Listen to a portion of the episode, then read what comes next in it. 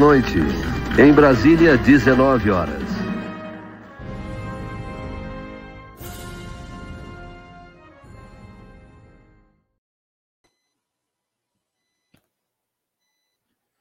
Boa noite, tudo bem? Como vão? Eu estou sem palavras. Como uma corrida dessa que foi sensacional ontem, foi sensacional hoje, consegue ser ofuscada com uma treta maravilhosa que está rolando dentro da Red Bull e a gente está sabendo. Então, agora a, praticamente a corrida virou uma azeitona de ali de entrada, virou um aperitivo, a sprint de ontem, tudo que aconteceu essa semana, aquela coisa toda que vai vir aquele arrombado aqui, é, editor, você põe um pip aqui, tá? Na hora de soltar os cortes. Aquele arrombado vem falar que ele demorou 20 minutos para começar a falar. Eu vou demorar 20 minutos para começar a falar, mas todo mundo quer falar do fim da live. Eu sei, mas temos um roteiro para seguir aqui da treta, Checo Pérez, Max Verstappen. Então você está chegando agora, senta, que isso aqui não é vídeo de TikTok, somos pessoas velhas, adultas e inteligentes. Vai demorar um pouquinho, mas a gente vai chegar lá. Eu tô louco para falar dessa história. Conforme a gente está fazendo aqui, ó, eu tô vendo o bicho pegando ali de notícias e vou aprendendo conforme as coisas estão rolando. Mas olha, então vamos lá. Primeiro de tudo, deixa o like que é de graça. São 560 assistindo. Hopefully, quem sabe essa vai ser a maior live do ano, que é a maior live até aqui é a primeira do Bahrein. Eu tinha parede branca aqui, nem tinha cenário, aquela coisa toda. Foi a primeira live que eu fiz no YouTube ever. E deu 2.200 pessoas. Então nós estamos com 590 agora. Então, para a gente chegar lá, senta o dedo no like, quebra essa para nós, para mim e para o Houston de são Paulo, eu sou Rodrigo, caso vocês não saibam ainda, ADM do Splash and Go, de BH, o Houston, que está aí com vocês no parquinho, nosso moderador do chat que está aí com vocês, está aqui comigo, e a gente vai conversando, beleza? Então vamos lá. Então, primeiro de tudo, deixa o like que é de graça, e eu já vou começar contando uma coisa sobre o nosso final de ano. Vocês sabem que eu estou fazendo a série Equipes que Amamos, né? Pois é, já fiz. Até anotei aqui, que já são seis. Minardi, Jordan, Benetton, Brown, Andréa Moda e na semana, no domingo passado, saiu da Red Bull. E aí, o que acontece? Eu que não tenho juízo, resolvi que em dezembro eu vou fazer a live da. Da live não, desculpa. Vamos começar de novo. Eu que não tenho juízo, resolvi que vou fazer a história da Ferrari para acabar o ano e para comemorar o primeiro ano do Splash and Go como um canal profissional. Por quê? Porque eu considero que o canal foi criado lá no começo de 2020, comecei com podcast, Instagram, tal, tal, tal, muita gente sabe. Mas ninguém me conhecia praticamente, né? Tinha pouco seguidor, tal. Lá. Dia 17 de dezembro de 2021, eu fiz uma participação num programa do, do Lito Souza, no Aviões e Músicas. E aquele dia foi o dia que o canal praticamente caiu no domínio público, foi o dia que o canal ficou conhecido de verdade, né? Então, não tem um ano ainda, tá fazendo 11 meses daqui quatro dias. Então, para comemorar que esse é o primeiro ano de fato profissional, e quando eu digo profissional é porque agora eu trabalho com isso, não sei se você sabe, está chegando agora, está sabendo, este é o meu trabalho. Então, quando eu falo, esse vídeo é patrocinado, não, não, não, não adianta reclamar, é porque agora é assim que o rolê funciona, né? Então, o seu like foi importante, os nossos assinantes, os nossos superchats, mande superchat, e se quiser, faz pix também, comercial.com.br, tá aqui embaixo Manda o Pix, a gente adora. Então, o que acontece? Para comemorar isso tudo, eu conversei com a Brick Hub, que é nossa parceira importadora de Legos. Aqui, ó, dois Legos deles. Uma Ferrari, que eu montei, e uma McLaren, que está aqui no cenário. Já usei até para fazer experimento. E a gente vai sortear. Ó, quem tá aí? Ele tá aí, ó. Fala, Bruno. Bruno tá bronzeado hoje, estava na corrida. Nós vamos sortear uma Ferrari Daytona SP3 esse kit, que comparado com aquele ali, é tipo quase o dobro do tamanho. É gigante. Aquela Ferrari é assim, né? A SP3, fala aí, Bruno, não é verdade? A SP3 é um. Acho que se bobear tem que pagar IPVA e ter carta C para dirigir. Tão grande que ela é. Tem câmbio, tem motor V12, mexe o pistão, uma coisa de louco. E custa R$ 4.500, tá? O Bruno faz um desconto lá para você, mas o preço de tabela é R$ 4.500. É uma coisa de louco. Então, nós estamos fazendo para a maior história do maior episódio do. Porque assim, vai ser um longa-metragem. Vocês sabem. O da Red Bull teve 43 minutos de duração. O da Brown, que teve um ano de história, eu demorei meia hora para contar a história. Olha lá, escala 1 para 8. Significa que se você enfileirar 8 desses kits, você tem o tamanho real do carro. Aqui, ó. É, aquele aviãozinho ali, ó, é um F-4U Corsair da Segunda Guerra Mundial, ele é escala 1 para 48. Então você imagina a diferença. Escala 1 para 8 é um troço gigante.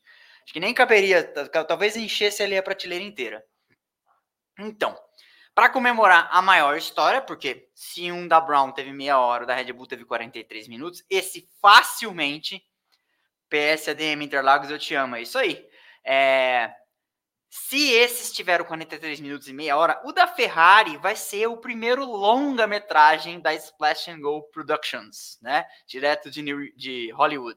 Então, o que, que acontece? Para isso, eu conversei com o Bruno, falei, a gente quer fazer o maior sorteio até agora e nós vamos sortear esta Ferrari Daytona SP3 para os membros do canal, porque afinal de contas é por causa de vocês que eu tô aqui tá? Por causa de 855 almas, 867 almas que estão nos assistindo, que eu estou aqui. E, e um milhão de views que a gente tem todo mês, tá? Então eu sou muito grato a isso. Tem 80. Eu, eu, eu, então, eu deixei o mundo corporativo, porque eu não queria mais ter chefe, agora tem 81 mil chefes. Tem 880 chefes me assistindo. Mas eles são todos muito legais e muito mais legais do que qualquer chefe que eu já tive. Dito isso, então, se você quiser concorrer a essa Ferrari, clique no botão aderir ou seja membro aqui embaixo, porque para sortear esse kit especial, evidentemente que a tudo uma via de mão dupla, nós criamos uma nova categoria de assinantes, é o Paddock Pass, que antigamente era o Super Licença de 7,99, que continua existindo, continua tendo benefícios, nós criamos o Paddock Pass de 19,90, porque afinal de contas, né, nós estamos trabalhando aqui agora disso, para sortear esses brindes especiais, e você tem os benefícios do outro, do Super Licença, que é ver os vídeos em Premiere, tem prioridade de respostas aqui nas lives e tem sorteios. Então, assim, ah, garrafinha nova do Splash and Go, vou sortear para vocês. Ah, se sobrar camiseta, porque eu estou fazendo algumas trocas ainda, vou sortear para vocês. Ah, adesivo, sempre eu vou dar igual Santinho para vocês. Todas essas coisas e outros brindes que vierem, outros brindes da Brick Hub, outros brindes de outros parceiros vão ser sorteados. Mas esse nível aqui tem outro benefício também, que é o Paddock Pass. Um grupo de WhatsApp comigo e com o Houston. E com os outros. Então nós estamos lá conversando hoje durante a corrida, de manhã. Saí do autódromo na sexta, contei história para eles, que eu conheci o engenheiro da Haas. Já conta essa história. Então, dito isso, se você quiser concorrer aos kits, se você quiser aderir aí, faça upgrade no, é, no botão Seja Membro aqui embaixo, você passa para o Paddock Pass, vai concorrer esse kit de Natal, presente de 4 pau 500. Eu nunca ganhei num troço assim de ninguém. Então, estamos fazendo um negócio bacana para vocês. Façam um projeto, uma coisa bacana por nós também. Beleza? Esse era o recado importante que eu tinha que dar. estou ansioso. Vou, semana que vem, a live não vai ser daqui, inclusive. Estou ansioso porque vou sair de férias e nas férias, eu vou sair uma semana de férias. A live já vai ser da praia porque é o tempo de sair. Nós pegamos uma diária de domingo, e minha namorada, então a gente acabou a corrida, eu saio, vou escrevendo o roteiro na estrada, chego lá, faço a live com vocês às 19 do hotel. E aí estou de férias uma semana. E nessa semana, ah, fica descansando. É mais ou menos, porque eu vou ficar escrevendo o roteiro do longa. Do muito longa metragem, do longa ano-luz metragem de tamanho que vai ter, né? Você sabe que de ano-luz não, é não é uma medida de, de tempo, né? É uma medida de espaço ok?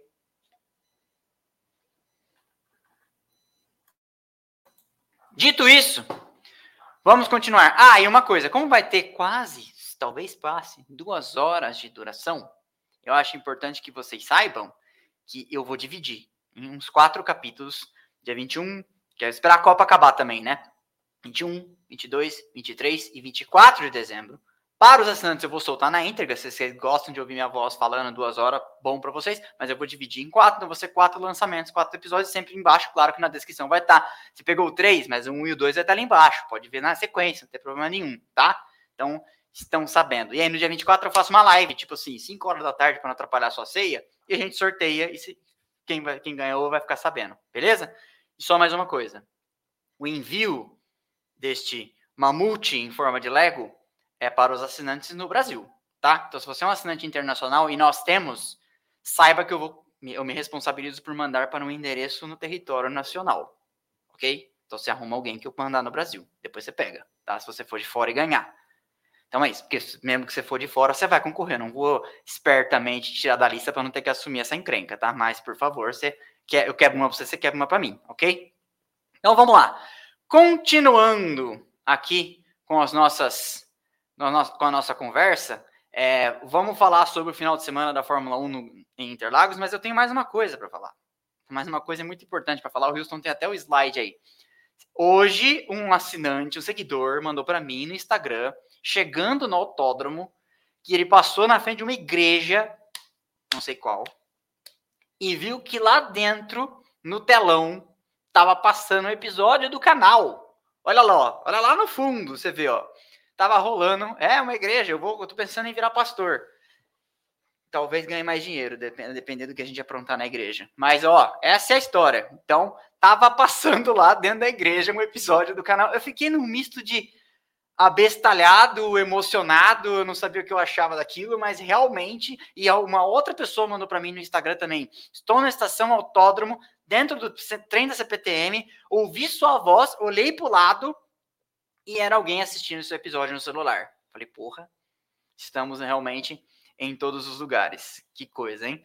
Leandro Piloto, receba! É isso aí, Leandro Piloto. Então vamos lá. Grande Prêmio de São Paulo, eu tenho dificuldade de me acostumar a falar Grande Prêmio de São Paulo, eu acabo querendo falar Grande Prêmio do Brasil, mas não é, né? Grande Prêmio de São Paulo. Então, que ocorre em Interlagos, no Autódromo José Carlos Patti, nome do, do Patti do Moco, 4.309 metros de extensão, já teve 7.823 metros. Se não sabe disso, eu já fiz um episódio que saiu na sexta-feira, na terça-feira, contando a história do autódromo, a história inteira do autódromo. Quarta, teve equipes que amamos, contando também de quando o Kimi Raikkonen se perdeu lá no traçado antigo. Então, assim, foi uma programação extensa falando do autódromo. Na semana anterior, na terça passada, teve um manual de sobrevivência. Muita gente me escreveu agradecendo as dicas. Ó, eu não segui muitas dicas, mas na verdade esse sol aqui, porque eu saí para correr hoje e não passei protetor solar. Hoje cedo, saí para correr. É, porque afinal de contas, né? Não estava no autódromo, embora tenha postado fotinho lá falando que estava no box da Ferrari no meu Instagram, mas não estava. Então, é, continuando então. O autódromo 7.823 metros foi cortado ao meio quase em 1990 pela obra que foi feita para readequá-lo, ele pudesse voltar aí, para que ele pudesse voltar a receber a Fórmula 1. Faz parte, acontece. Durante a semana tivemos algumas notícias, como vocês sabem, a confirmação do piloto Felipe Drogovic como patrocinado então pela XP Investimentos, aquele grande banco de investimento brasileiro, corretor, etc. Não sei exatamente como que eles gostam de ser chamados. É, esse vídeo não é patrocinado, mas muito poderia. E eles então estão patrocinando. Você viu, vi vários adesivinhos da XP, tava lá o dono da XP no grid de largada, etc. Então, confirmando aí o apoio ao Drogovic para ser o piloto reserva e piloto de desenvolvimento da Aston Martin. Também tivemos ontem uma confirmação, é, furo do Jaime Brito, produtor da Fórmula 1 para o Brasil, de que o Enzo Fittipaldi passa a fazer parte da academia de pilotos da Red Bull. Esse lugar tranquilo, esse lugar saudável, esse lugar é, de pertencimento para se trabalhar, né? Mas enfim, isso é um problema dele, não é um problema nosso. Ele que se vire lá com o Dr. Helmut Marko, porque nós já vamos falar no final então da treta que tá rolando dentro da Red Bull. Então ele foi confirmado, saiu fotinho, saiu tudo, como parte do programa de jovens pilotos da Red Bull, vai guiar na Fórmula 2 no ano que vem pela equipe Carlin, que tem proximidade com a Red Bull ali e onde eles costumam colocar os seus jovens para ganhar rodagem para amadurecer. Então vamos ver o que como é que vai. Ele teve um ano muito bom correndo para a Charrus, né, para a Charrus, a equipe desse ano que é um carro, como dizem os ingleses, less than excellent, né? Menos que excelente, vamos dizer assim, vamos ser educado. E foi muito bem. Tirou, tirou ali bastante limonada dos poucos limões que tinha. Vamos ver como que o Enzo Fittipaldi vai agora na sua segunda temporada. E a Fórmula 2, ela tem esse batidão, né? O cara que chega na ganha de prima, se tiver um carro bom, meio que é esperado que ele ganhe de prima. Por exemplo, o Leclerc foi assim, o Russell foi assim, é, vários desses pilotos foram assim, chegou ganhando de cara, o Oscar Piastri foi assim, normalmente fica aquela uma assim, tipo, ah, beleza, esse cara realmente a gente tem que prestar atenção nele. O cara ganhar no segundo ano, ah, pô, esse cara é bom, pode ser que nas condições ideais de temperatura e pressão desabroche e vá bem. E o cara que vai no terceiro ano é meio que assim, é, ele tá dois anos na categoria mais de experiência que todo mundo, se não ganhasse agora também, o que, que ele queria da vida, né? É, nada contra o Drogovic ter ganhado no terceiro ano, mas é assim que pensa o mundo lá. Não sou eu que estou falando isso para diminuir o trabalho de ninguém, tá? Mas essa é a verdade. É, Houston, tamo a 120 na Ayrton Senna voltando de Interlagos assistindo a live. Cadê os likes? Cadê os likes? Ana Silva tá aí falando. Espero que ela não esteja dirigindo e escrevendo texto. Então, por favor, deixem os likes. Eu vou entrar lá para fazer a chantagem emocional clássica e ver como que então nós estamos de likes, porque é importante. Nós no momento temos 700 likes para assistindo. Então, por favor, deixa o like que é de graça. Nosso trabalho, por favor. Não quer, quebra essa para nós. Eu até mesmo tô dando, eu mesmo tô dando like aqui, ó. Tá dado o meu like, ok? Então, continuemos. Então, temos aí a confirmação do Drogovic patrocinado pela XP, a confirmação do, do Enzo Fittipaldi como piloto, é, jovem piloto do programa da Red Bull. Tem aí um ano, tomara que ele vá muito bem nesse seu segundo ano na Fórmula 2. Chamou atenção na Fórmula 2 no primeiro ano, por isso que a Red Bull foi atrás dele, mas é, obviamente não, nem tudo são flores. Aliás, nada são flores quando você está trabalhando com a Red Bull, porque né, tá lá o Helmut Marko mostrando que eu não estou errado. A terceira notícia é a Williams meteu Logan Sargent para andar no treino livre 2, mesmo num final de semana em que tem a sprint e o tempo de pista dos pilotos fica prejudicado. Então o Albon teve uma sessão a menos num final de semana que já havia outra sessão a menos. Então o Albon só andou antes da classificação uma sessão no treino livre 1 no começo do dia, lá na sexta-feira. Depois já foi classificar o carro ontem. É, já foi classificar classificou o carro no. Teve uma sessão, classificou o carro, depois não andou na sessão livre 2 de manhã e já foi para sprint. Por quê? Porque a Williams está tentando dar esse pontinho a mais para o Logan Sargent, que não tem a superlicença ainda. E fazendo treino livre ontem e não tomando punição, ele então se habilita a um pontinho a mais na superlicença, se não tomar punição, né? E não tomou nenhuma punição. Então, sabe, essas punições de track limits, de andar muito devagar, de atrapalhar alguém, de, não, de ignorar a bandeira azul, ele não tomou. Então ele conseguiu mais esse um pontinho. Porque a Williams confirmou ele para ano que vem. Só que ele não tem os pontos. Então é uma confirmação, assim, confirmado desde que ele consiga a superlicença. E ainda não tem. Então, fizeram isso para melhorar a situação dele. O ano tá acabando, ele vai estar tá correndo pela Fórmula 2 vai terminar o ano aí. Vamos ver os pontos que ele soma. Mais uma notícia: Lando Norris perdeu aí a quinta-feira o Media Day com o Piriri, que acabou assolando outras pessoas, inclusive esse que vos fala. Na sexta-feira eu tive no autódromo e não desceu bem, não sei se foi o hot dog ou o cheeseburger lá, mas ontem já estava em condições de jogo e hoje até saí para correr tô zero. E o Norris também estava zero hoje, correu, tirando que teve problemas aí com o motor da McLaren, que acho que herdou o piriri dele. Hamilton, no começo da semana, na terça-feira, esteve em Brasília, foi lá receber o título, a comenda de cidadão honorário do Brasil no Congresso Nacional, na Câmara dos Deputados, é, em Brasília. E uma notícia que só eu dei aqui na quinta-feira.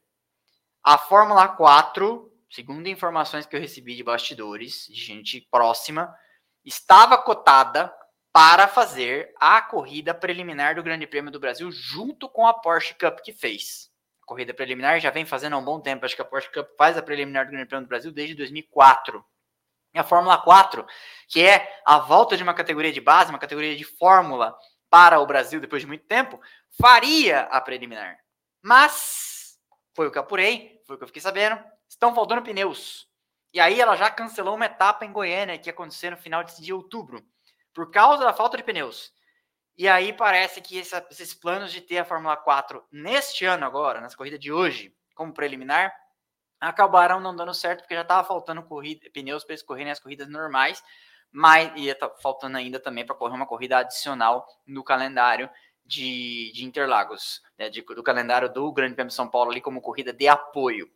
Conversei com a Pirelli, conversei com a Fórmula 4, eles disseram que de fato esses adiamentos estão acontecendo e parece que tudo tem a ver com a logística prejudicada no mundo por causa da guerra da Ucrânia. Então, tá tudo meio bagunçado, algumas categorias estão tendo falta de pneus, e eles me disseram: olha, a gente não confirma nem nega, mas de fato estão acontecendo. Não confirma nem nega que tem a ver com a guerra, a, o cancelamento da Fórmula 4 como preliminar do Grande Prêmio do Brasil, mas sim estão afetando as cadeias de suprimento. Então, é um, um confirmado, meio negado, meio nem aí, nem meio cá, então dá para entender que sim que é mais ou menos isso aí que aconteceu. Mas sabemos também que a Fórmula 4 vai ser preliminar do Grande Prêmio de São Paulo de 2023, o que eu acho muito bom, Por quê?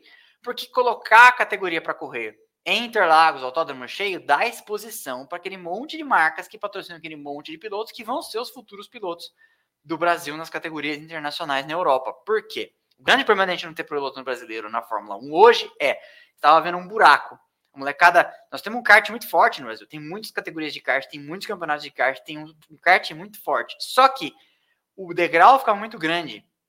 Sair, por exemplo, da Fórmula do kart, do kart e ir para a Europa correr na Fórmula 4 regional, para correr em alguma categoria de acesso bem de começo, a molecada ficava muito despreparada, porque o kart não tem aerodinâmica, esses carros têm aerodinâmica. O kart não tem diferencial, esses carros têm diferencial. O kart não troca de marcha, esses carros trocam de marcha. Então o moleque sai daqui, com 12, 13 anos de idade, 14 anos de idade, tem que aprender a lavar roupa, não sei o que, essas coisas todas. A gente aprende quando vai para faculdade. Mas essa adaptação que não é fácil para um mundo completamente novo em outro idioma. Né? Então, esse, e, e é aqui que acontece o. Sabe a piracema, quando o peixe vai subir no rio? Então, é aqui que o primeiro degrau já, já tipo assim, tem 500, 600 mil cartistas que formam no Brasil, muito bons, todo ano. É aqui que, pá, um 2. Por quê? Porque o degrau é muito grande financeiramente, o degrau da, da barreira do idioma, o degrau da, dessa dificuldade de adaptação para uma mudança tão cedo, porque a maior parte de nós aqui foi fazer faculdade 18, 19, 20, 21 anos de idade. O moleque tem que ir para sozinho, muitas das vezes, e sem patrocínio, sem apoio. Então, essa categoria, a Fórmula 4 está fazendo esse gap. Ela começou esse ano e está crescendo. Então, é bom que ela seja preliminar do Grande Prêmio de São Paulo para dar exposição para essas marcas, para esses caras falar, pô, estamos aparecendo, vamos continuar apoiando, etc. Então, é importante para o automobilismo como um todo, porque senão você fica dependendo da grana e do esforço individual de um Drogovic, de um Sérgio Sete Câmara, de um Enzo Fittipaldi, etc., que às vezes tem muitos bons contatos, conseguem patrocinadores, etc. e tal, mas você vê como é como faz tempo, a gente tinha, nos anos 2000, todo ano entrava um brasileiro na Fórmula 1. Pode reparar. 99, o Ricardo Zonta. 98 foi o Rossetti. Não, o Rossetti foi em 96. Mas assim, já Zonta, Ricardo, é, é, Tarso Marques, Ricardo Zonta, Tarso Marques, Rossetti, Ricardo Zonta, depois Luciano Burti, depois ia vindo, Felipe Massa, sabe? E aí acabou. Parou. Depois o Nasser, parou. A fonte secou. Então, o que acontece? Vai ver Lucas de Graça, é Bruno Senna, mas aí chegou no Lucas de Graça, né, no, no Felipe Nasser e a fonte secou. Essa é a verdade. Então, nós estamos sem esse abastecimento, essa reposição de talentos para chegar na Fórmula 1. Ok? Dito isso, mais uma notícia. O Gasly segue pendurado com 11 pontos. Onde, ontem foi chamado aos fiscais e eu acho, eu acho que o Gasly forçou um terceiro cartão amarelo ontem. Ninguém me disse, não há como provar, mas é uma história muito estranha. Um cara experiente tomar uma punição por levar o carro muito lento aos pits. Porque o que está acontecendo? Não sei se todo mundo sabe. Ele tem 11 pontos. Se ele fizer 12 pontos, é igual perder CNH. Ele vai ser automaticamente banido por uma corrida. Ele perde a superlicença por uma corrida. E ele volta na próxima. Zerado. Fui apurar no regulamento, você volta zerado. Até porque alguém me perguntou na, no nosso chat com os, os, os assinantes me perguntou. Eu apurei lá no, no, regulamento. Não, eles apuraram. Eles são melhores do que eu. Eles apuraram e mandaram. Foi isso aí. Então, o que, que acontece? A gente tem a seguinte questão. Ele tá com 11. Ele vai mudar de equipe. A Alpine deve estar tá tipo assim, puta que pariu, hein, Gasly? Você vai vir para cá na ameaça aí, de repente a gente tem que tomar, já de cara, na segunda ou terceira corrida do ano, você toma um track limit, a gente tem que substituir você. Então, eu não sei. Eu achei uma punição meio tonta e, e acabou, acabou não levando pontos. Então ele tá ainda na, na, na, Berlinda, aí continua com 11, mas eu não sei, do jeito que a Red Bull é, do jeito que o Helmut Marko é babaca, do jeito que ele deve estar tá de saco cheio de sair daquele, louco para sair daquele mundo, eu não sei não se ele não forçou um terceiro cartão amarelo para já se livrar, para pagar essa punição agora em Abu Dhabi e dane-se ainda de quebra, joga o pepino na mão da AlphaTauri, que sem ele tem uma grande chance de não pontuar e perder a posição para a Haas.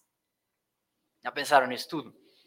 Achei bem, é bem uh, conveniente para o Gasly tomar essa punição hoje. Mas, vamos ver, né? Sei lá.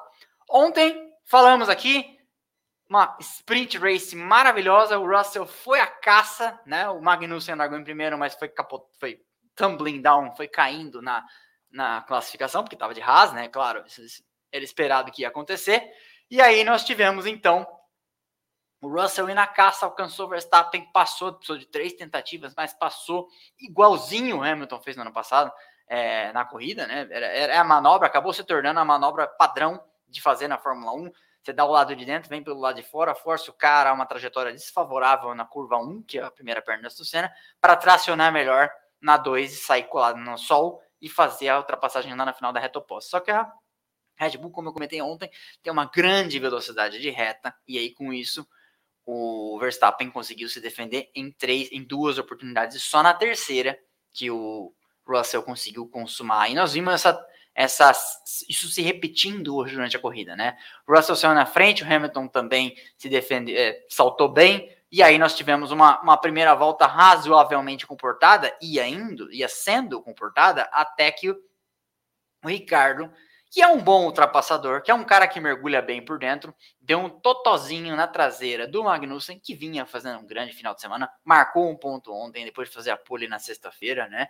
É, e aí, depois eu tenho que falar, me lembrem, o Houston me lembra, de falar desse engenheiro da Haas que eu conheci na arquibancada. É uma história interessante que já vai render uma pequena grande história. Talvez eu nem deva contar, para não perder a grande, pequena grande história. Mas, não, vale, eu vou contar, porque eu não vou contar como eu conheci, porque como eu conheci que é a pequena grande história, e como eu puxei assunto. Vamos lá. Continuando, então. O Magnussen que foi from hero to zero, né? Começou bem o final de semana e acabou mal, porque tomou aquele, aquele toquinho. E as duas Mercedes partindo de macios e dentro do top 10, só dois caras estavam saindo de médios. Leclerc, e aí quando você vê a estratégia, quando você vê a Ferrari fazendo alguma coisa diferente de todo mundo, especialmente com o Leclerc, você fala, é, é, é acho que já é um sinônimo, a gente já sabe onde está errado, né? Tô sendo implicante? Falem nos comentários, tô sendo implicante com a Ferrari depois desse ano de 2022, em que tudo que eles aprontaram com o Leclerc, e depois do que eles fizeram com o Leclerc na classificação, todo mundo indo com pneu de seco, só ele de intermediário. Tem uma foto que o Boteco, o Sérgio Siverli postou, eu repostei, do Leclerc olhando, tipo, você vê aquela cara, a cara do, da, da, da, desesperança, do desalento dele. Eu acho que é, é, bem, já virou sinônimo de o que está errado é o que a Ferrari estiver fazendo, sabe? Vai demorar um tempo para a gente conseguir ver essa lógica perversa se, se revertendo, mas o fato é que o Leclerc hoje partiu de macios, de médios, como o Magnussen também partiu, e isso nos fazia pensar aí de que podia ser o que estava errado, né? Aí o Magnussen e o Ricardo tem aquele coming together que poderia ter causado, eu achei até que ia causar uma bandeira vermelha, mas no fim foi só um safety car demorado, e o Magnussen então foi from hero to zero, né? De herói para zero. Eu achei, sim, um vacilo master, master do Ricardo, que já não tá, né? Fazendo aí um, se fazendo um grande favor essa temporada. E acho que quando, gente, quando acabar e eu voltar de férias, a gente pode fazer um. Lembra que eu fiz no meio do ano? Quem estava em alta, quem estava em baixa, a gente pode fazer um agora, fechando, passando a régua no ano. Se tem alguém que está saindo desse ano menor do que entrou, esse alguém é o Ricardo. Meu Deus do céu. Que a gente tinha até desculpa de que o ano passado ele estava se adaptando. Ele ganhou a corrida em Montes, tinha que até né, dar um um desconto, etc. Mas, né, a verdade é que é que foi isso que aconteceu. Continuando então. Aí alguém tá surpreso do Verstappen e do Hamilton terem se encontrado no começo? Eu não estou. E eu achei exagero da direção de prova de punir o Verstappen em 5 segundos. O Verstappen não ia ceder para o Hamilton nem a pau. O Hamilton não ia ceder para o Verstappen nem a pau. Eu acho que 60-40 o Hamilton estava mais certo, porque a curva era dele, ele tinha feito a primeira perna na frente, mas o Verstappen também estava bem para frente, já estava mais da metade do carro lado a lado. Não estava nariz com nariz, mas já estava tipo o nariz do Verstappen estava quase na roda dianteira do Hamilton. Então era uma coisa meio assim, não era tipo assim, mas também não era assim, né? Só que aí o Ayrton Senna vira para outro lado. Então parecido com o que aconteceu com o Ocon e o Verstappen em 2018, quando o Ocon foi tirar uma volta do Verstappen, lembra disso? E o Verstappen na minha frente, estava eu e minha namorada na, na arquibancada H lá, e aconteceu na nossa frente, que o Verstappen perdeu aquela corrida por causa desse lance, ali era a situação invertida, o Verstappen estava por dentro na segunda perna, quando ele estava por fora da outra vez. E aí, deu no que deu, mas eu achei que, que assim, você tem que punir o cara quando é 90 10, cagada dele. E ali foi 60-40. Não, não, eu acho que ele tá muito mais que um cara de incidente de corrida. Embora o Hamilton tenha dito no rádio que não, mas eu discordo do Hamilton nesse aspecto. Eu acho que não tinha nada a ver. Puniram, então ele tomou 5 segundos de punição, além de ter uma asa dianteira quebrada. Então, que, por que, que não tinha que punir também, inclusive? Porque ele já pagou é, muito mais do que 5 segundos, tendo que parar nos boxes para trocar o pneu. E trocar a asa dianteira, mais importante ainda, né? O Hamilton parecia, né? Não sei se vocês concordam. Eu tive a impressão de achar que o, que o Hamilton estava com o carro é, danificado nesse, nesse começo de corrida. Eu tive a impressão de que isso tinha acontecido, mas parece que não foi o, o, o caso. Eu perdi o meu. A minha máquina aqui desligou. Não sei por quê, porque tá plugado na tomada. Deixa eu abrir o meu roteiro na outra. Como é que é? Se fosse a da live, você ia estar tá sozinho, é verdade. Não, é, porque a, a, a live está na outra máquina, então eu tô abrindo o roteiro na outra máquina agora. Continuando. Ai, ai. Acontece, gente, acontece. Nós não somos uma Ferrari, mas a gente também apronta das nossas. Continuando, então. E aí teve esse coming together, então, do Hamilton com o Verstappen, previsível. E eu achei, como eu estava dizendo, como eu estava explicando aqui, totalmente incidente de corrida, não precisava de tudo isso, de punir com 5 segundos o Verstappen, que como eu falei, ele. Eu tenho que. Eu tô dando reboot na minha cabeça, por isso eu tô falando tudo de novo, porque nesse golpe aqui eu perdi o que eu tava fazendo. Continuando então. É, deram a punição para o Verstappen, em prece auditável, como eu falei, achei desnecessária. E aí o Hamilton foi.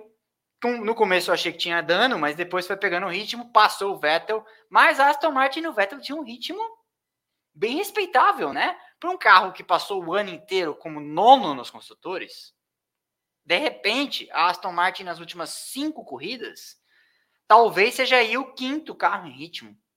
Tá assim, possivelmente vai se, se, se salvar aí de uma, humilhação, porque desde que o Lawrence Stroll comprou a equipe e meteu dinheiro nela, ela sempre fez menos do que ela fazia como Racing Point e como Force India, que era ter o penúltimo orçamento do grid, talvez o último orçamento do grid, e conseguisse assim quinta, quarta nos construtores, e ela só andou para trás, né? Então eu acho que ele vai se, se salvando dessa. Aí, e aí ele vai para cima, o Hamilton passa e vai embora, e aí o, o, Vettel vai lá e passa o Norris.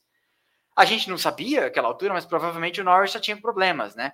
Mas a gente não, não sabia. Na, na hora, inclusive, que isso aconteceu, pouquinho depois, a Ferrari chamou o Sainz pela primeira vez. E aí, Houston e pessoal, comentem aqui se a transmissão do Brasil, porque eu não vejo, eu não ouço a transmissão do Brasil, falou a razão do pit stop prematuro do Sainz. Era um problema de freio.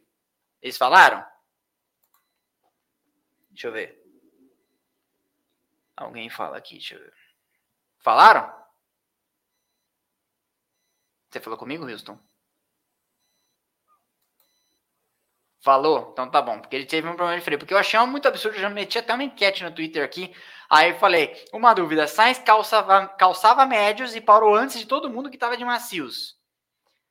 Cagada ou plan G, né? Porque a Ferrari tem o plano A, plano B, plano C, plano D. Outro dia eles falaram plano G, G, né? Eu já falei plano G. Aí 66% falaram, é plano G, é a cagada da Ferrari, com certeza. Mas, enfim. O, Russell lá na frente fazendo uma corrida super madura, né? Contra o Checo Pérez, é, segurando uma, uma vantagem de um, era um segundo, um segundo e meio, ele conseguiu tirar da zona de DRS, um segundo e sete, um segundo e oito, um segundo e nove, um segundo e dez. Em dado momento antes da parada, a, a diferença já era 2.6, 2.5, uma coisa bastante interessante mostrando que mesmo com o carro, nós sabemos que o carro da Red Bull é superior ao da Mercedes, o Russell cabeça fria, seu primeiro ano numa equipe de ponta, conseguiu segurar a peteca, num circuito que impõe respeito, Interlagos tem já a sua mítica, Interlagos já está lá, do, não, adianta negar, ao lado de Monza, ao lado de Spa, como esses circuitos que sim tem um peso diferente, ganhar, não, negue, não, não, não, não subestimem a importância de Interlagos, e ele estava lá, belo e sereno, segurando as pontas. E aí, os, nesse pit stop que eles fizeram pit, é, prematuro com o Sainz, eles devolveram uma situação difícil, porque ele perdeu um tempo ultrapassando alguns carros, é, e quem ficou na pista acabou conseguindo dar o overcut nele, que foi o caso do Hamilton, né? O Hamilton conseguiu dar o overcut no Sainz.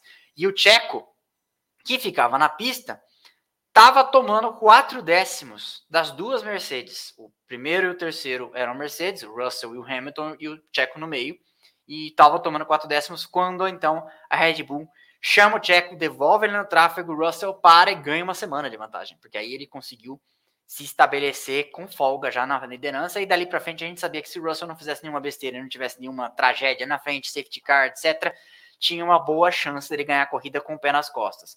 Não foi com o pé nas costas, teve safety car, mas naquele momento era a fotografia. E o, quando eles param o Russell, eles vão segurando o Hamilton na pista e eu fiquei pensando, será que eles vão para parada só com o Hamilton? Vão é, alternar um e dois? Mas não era uma diferença tanto, tão grande assim de, de, vida do pneu, porque eles pararam o Hamilton só seis voltas depois e a Mercedes não abriu exatamente a estratégia. Ela só, o Hamilton só devia estar se sentindo melhor naquele pneu, tipo, vamos aí que ainda dá para a gente ter pneu mais, mais novo no final, né? Que foi o, o que estava acontecendo. E naquele momento eu ainda comecei a fazer conta e falei, ó Mercedes está dando uma paulada na Ferrari no campeonato de construtores. Acabou não sendo tanto, porque o Leclerc veio se recuperando, mas ainda assim a Mercedes tirou, deu uma mordida. Chegou no Brasil com 44 pontos de vantagem no campeonato, e no momento, vou até fazer uma, uma pausa aqui para falar disso, bem rapidinho. No momento, a diferença é de 200, é, 524 a 505. Então são 19 pontos? É isso? 5 com 14, 19 pontos. Então é é isso aí. Você vê como chegou 40 na frente. Ontem tirou um pouquinho na sprint e hoje tirou mais um tanto. E acabou sendo no, naquele momento era pior, porque o Leclerc vinha em sexto, uma coisa assim, aí o Leclerc acabou subindo mais. A corrida deu uma certa acalmada nesse momento, inclusive eu aproveito tomar água. Porque era aquele momento que o jogo estratégico tinha que as cartas tinham que cair agora, né?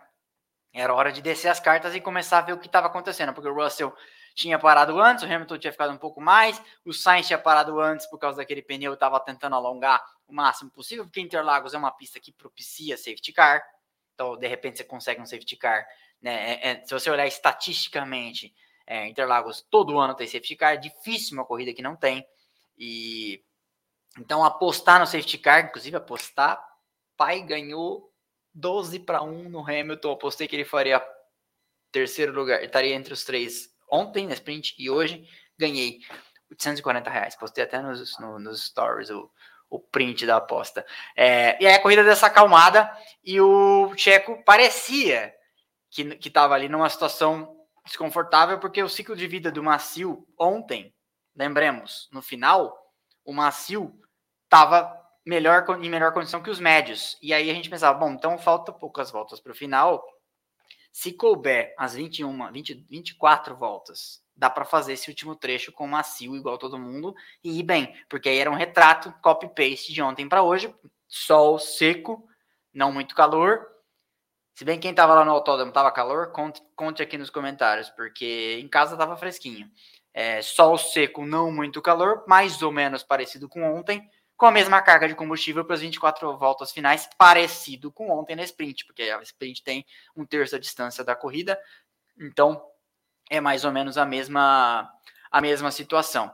E o Sainz, o, o, o e o Sainz preocupado em fazer então essa borracha durar e o Pérez vai então para uma tentativa de undercut porque tinha que e, e tentar economizar borracha assim que ultrapassasse, né? O Sainz fala assim: eu quero é, a gente já passou? E a equipe no rádio falou, ainda não, ainda não, ainda não. E quando passou, ele, ele queria saber, porque a partir dali ele entrava no modo economia de borracha. E naquele momento, eu tinha feito a conta, para vocês verem como mudou um pouco a situação. Naquele momento, a Mercedes estava metendo 40 a 14 na Ferrari. Uma cacetada, né? Acabou melhorando um pouco é, para para Mercedes, que foi, fez, fez 44, acho, né? 26 mais 18. É, mas a Ferrari também se recuperou e fez mais do que 14 pontos, mas estava sendo uma cacetada. E aí, o mesmo filme estava se repetindo entre Checo Pérez e Hamilton, velocidade de reta, igual ontem, com o Hamilton tentando ultrapassar, com, com o Russell tentando ultrapassar o Verstappen, hoje estava se repetindo Hamilton Checo, o Hamilton teve trabalho para conseguir ultrapassar o Pérez, porque a velocidade de reta da Red Bull é muito grande, né? É uma grande é uma grande arma da Red Bull nesse ano, que às vezes no circuito que ela não está tão bem, ela tem uma grande velocidade reta e consegue se defender. Você, às vezes é visível que o carro não, numa volta, se um não tivesse o outro, se fosse igual no Gran Turismo quando gente joga com o Ghost Car, que não tivesse que ultrapassar um corpo, é, o carro da Red Bull até ficaria para trás. Mas que a velocidade em reta, a defesa torna tudo, a defesa acaba sendo validada, né? E aí eu comecei a pensar, porque não tinha tido safety car ainda, o Norris não tinha quebrado. E eu comecei a pensar, certeza que as pessoas vão falar que a corrida está sendo chata, porque tivemos um pouco de ação no começo e tava assim, mais aquela coisa, aquele jogo estratégico, e eu não consigo achar isso ruim, né? É que as pessoas querem um episódio, qual que é o episódio de Game of Thrones lá que teve uma degola generalizada, que todo mundo achou até exagerado? Então, as pessoas acham que toda a corrida da Fórmula 1 vai ser assim, e aí acabou não sendo, né? O Checo para, o Sainz conseguem retomar a posição, porque tinha feito então o, o undercut, né?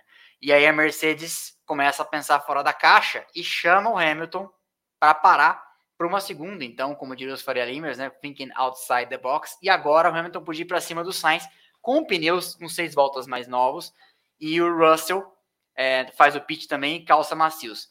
O Hamilton mete um why? Por que vocês estão falando isso? E, eles, e o pessoal fala no rádio para nos protegermos, para a gente não tomar um undercut dos outros, né? Então, é aquela hora que o piloto tem que confiar um pouco no estrategista, porque ele não está conseguindo ver tudo que os outros estão fazendo, né? E aí foi quando o Leclerc e o Vettel dividiram a reta, a reta oposta para ultrapassar, e a última vez que isso aconteceu, o Vettel e o Leclerc dividiram a reta foi em 2019, quando os dois estavam na Ferrari, e a gente lembra o que, que aconteceu, né? O... Acontece então a quebra do Norris, um safety car virtual, eu achei, e depois que se converte num safety car total, né? E acaba sendo então um dia terrível para a McLaren, porque as Alpine, é, quer ver? O Alonso foi sexto e o Ocon foi oitavo, então com quatro, com 10, são 14 pontos num dia que a McLaren zera, porque o Ricardo abandonou lá no começo, e o, e o Norris quebra, quebra nesse, nesse momento que ele quebra, ele, ele também deixa de marcar pontos. Então, ainda escrevi McLaren fora com Norris, a Alpine vai embrulhando a quarta posição no campeonato de construtores, né? Depois desse ano de bastante briga, a McLaren vai ficando para trás e isso se repete é, de uma certa forma, repete a história do ano passado, porque a McLaren foi terceira no campeonato uma boa parte do ano e a Ferrari só passou a McLaren no finalzinho do ano. Vocês devem lembrar disso. Mais uma vez a McLaren vai conseguir um P4, ela que vem tentando aí se, se restabelecer como, como equipe grande já há tempos, né? E aí eu fiquei pensando, nossa, mas a, a Red Bull meteu o Checo Pérez num formigueiro nessa estratégia, porque o pessoal começou a parar e o Pérez não, né? E o, o ADM aproveitou o safety car então para mandar um chocotone e a Mercedes não parou porque ela não tinha mais pneus novos. E o Hamilton falou: Nossa, mas esses caras estão com pneus mais é, melhores que os nossos. E a Mercedes falou: é, Então, mas é o que a gente tinha para usar. Né? Por quê? Porque eram os, os, macios que ela tinha eram macios com seis voltas. Eram macios que, que eles não tinham mais como. Não tinha pneu disponível. Essa é uma questão importante que às vezes o pessoal esquece, né? É feito o realinhamento, dão espaço para todo mundo tirar a volta, menos o Tsunoda.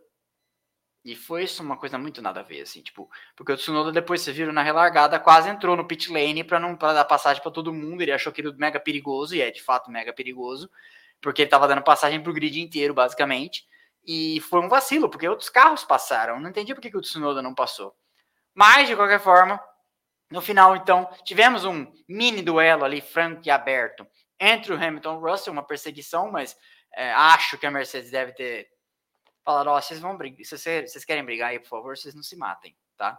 É, não sei dizer se o Hamilton foi para cima com tudo, não sei dizer se ele foi responsável, não sei dizer se foi pura velocidade que o Russell tinha mais gás e o Hamilton não conseguiu alcançar. Quem disser que sabe é um puta de um babaca. Ninguém sabe. Só ele sabe. Mas o Hamilton estava feliz no rádio, cumprimentou o Russell, estava feliz pela equipe. O Toto Wolff entrou no, num conference com eles lá por iPhone, pelo, pelo, pelo FaceTime lá, vocês viram, né? É, e os parabenizou pela vitória, mas nós também tivemos um, um duelo franco e deprimente até, com o Pérez sendo ultrapassado pelos dois Ferrari, né? Porque o primeiro veio o Leclerc, depois, não, primeiro veio o Sainz e depois veio o Leclerc e o passou. E aí eu falei, ó, agora desse jeito vai vir o Alonso, o Alonso veio e passou.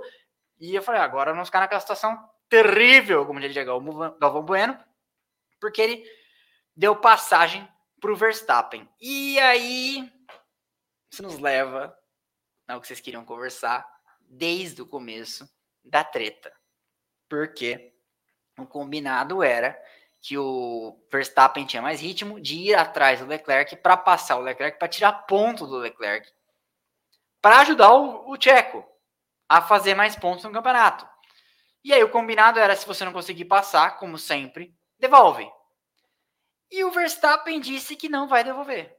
E que não ia devolver, e não devolveu, e ainda disse no rádio. É, eu já falei com vocês sobre isso, não adianta me pedir esse tipo de coisa que eu não vou fazer, e vocês sabem as minhas razões.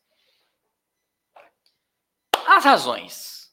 A princípio, eu achei que era só uma coisa assim, tipo, as minhas razões são: eu sou o primeiro piloto, eu ganhei o campeonato, eu não vou entregar posição, não me peça, não quero perder meu tempo com isso. É, de uma certa forma, um puta de um babaca, mas a verdade é que pilotos nesse nível são todos eles puta babacas. Assim, eu fiz o episódio da Red Bull na semana passada, você vê o Vettel, que é um cara super good vibes, na hora que é ele, outro, na hora que é para decidir, na hora que é farinha pouca, meu pirão primeiro, foi um puta do babaca com o Weber várias vezes. Ayrton Senna, Alan Prost, Michael Schumacher, todos eles, Hamilton, foram e serão. E eu achava que era essa a razão.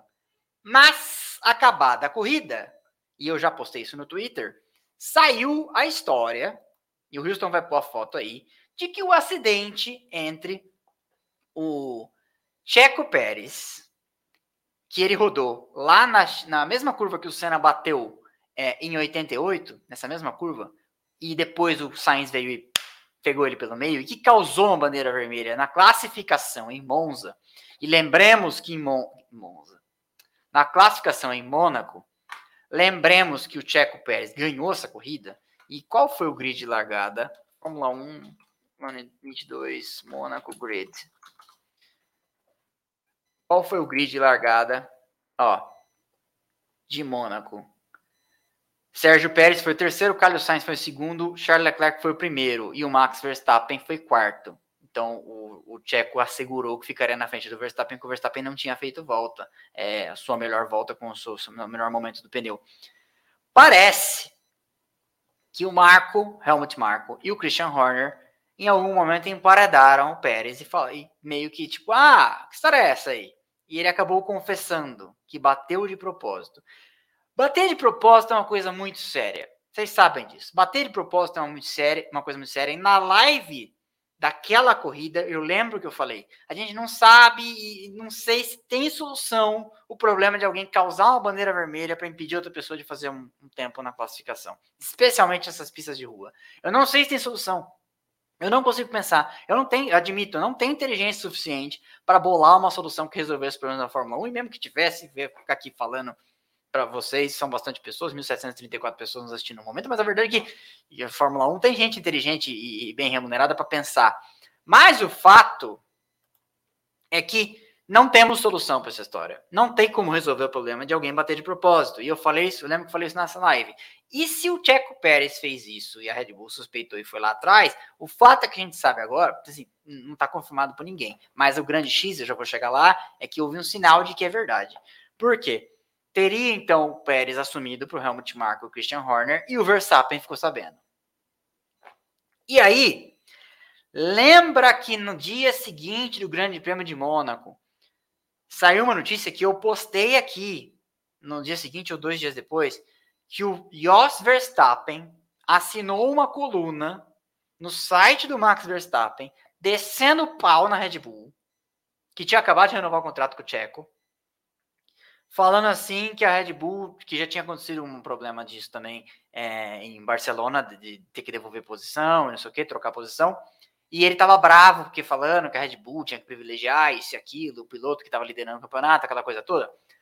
Parece que agora as peças vão se encaixando, porque hoje, pós-corrida, o Verstappen deu uma entrevista para um jornalista holandês e o cara indagou ele e falou assim: As suas razões que você disse no rádio para não querer nem discutir devolver a posição seriam por um acaso o acontecido em Mônaco? Só falou assim. E o cara e o Verstappen respondeu: eu não vou falar sobre isso. Vou deixar por sua conta decidir. Eu não digo. Essa foi a resposta do Verstappen, mais ou menos nesses termos. Posso estar, tá, posso estar errando uma vírgula, alguma coisa aí, mas foi essa. O que indicia que de fato tem cachorro nesse mato e que de fato isso pode ter acontecido. E que então essa é a história do Verstappen não ter devolvido a posição. Editor, Temos um corte aqui, hein? Então, essa é a história. Então não é exclusivamente o Verstappen ser um puta de um cuzão. Noves fora, como quase todos os campeões, ele seja. Então o fato é que tem mais aí.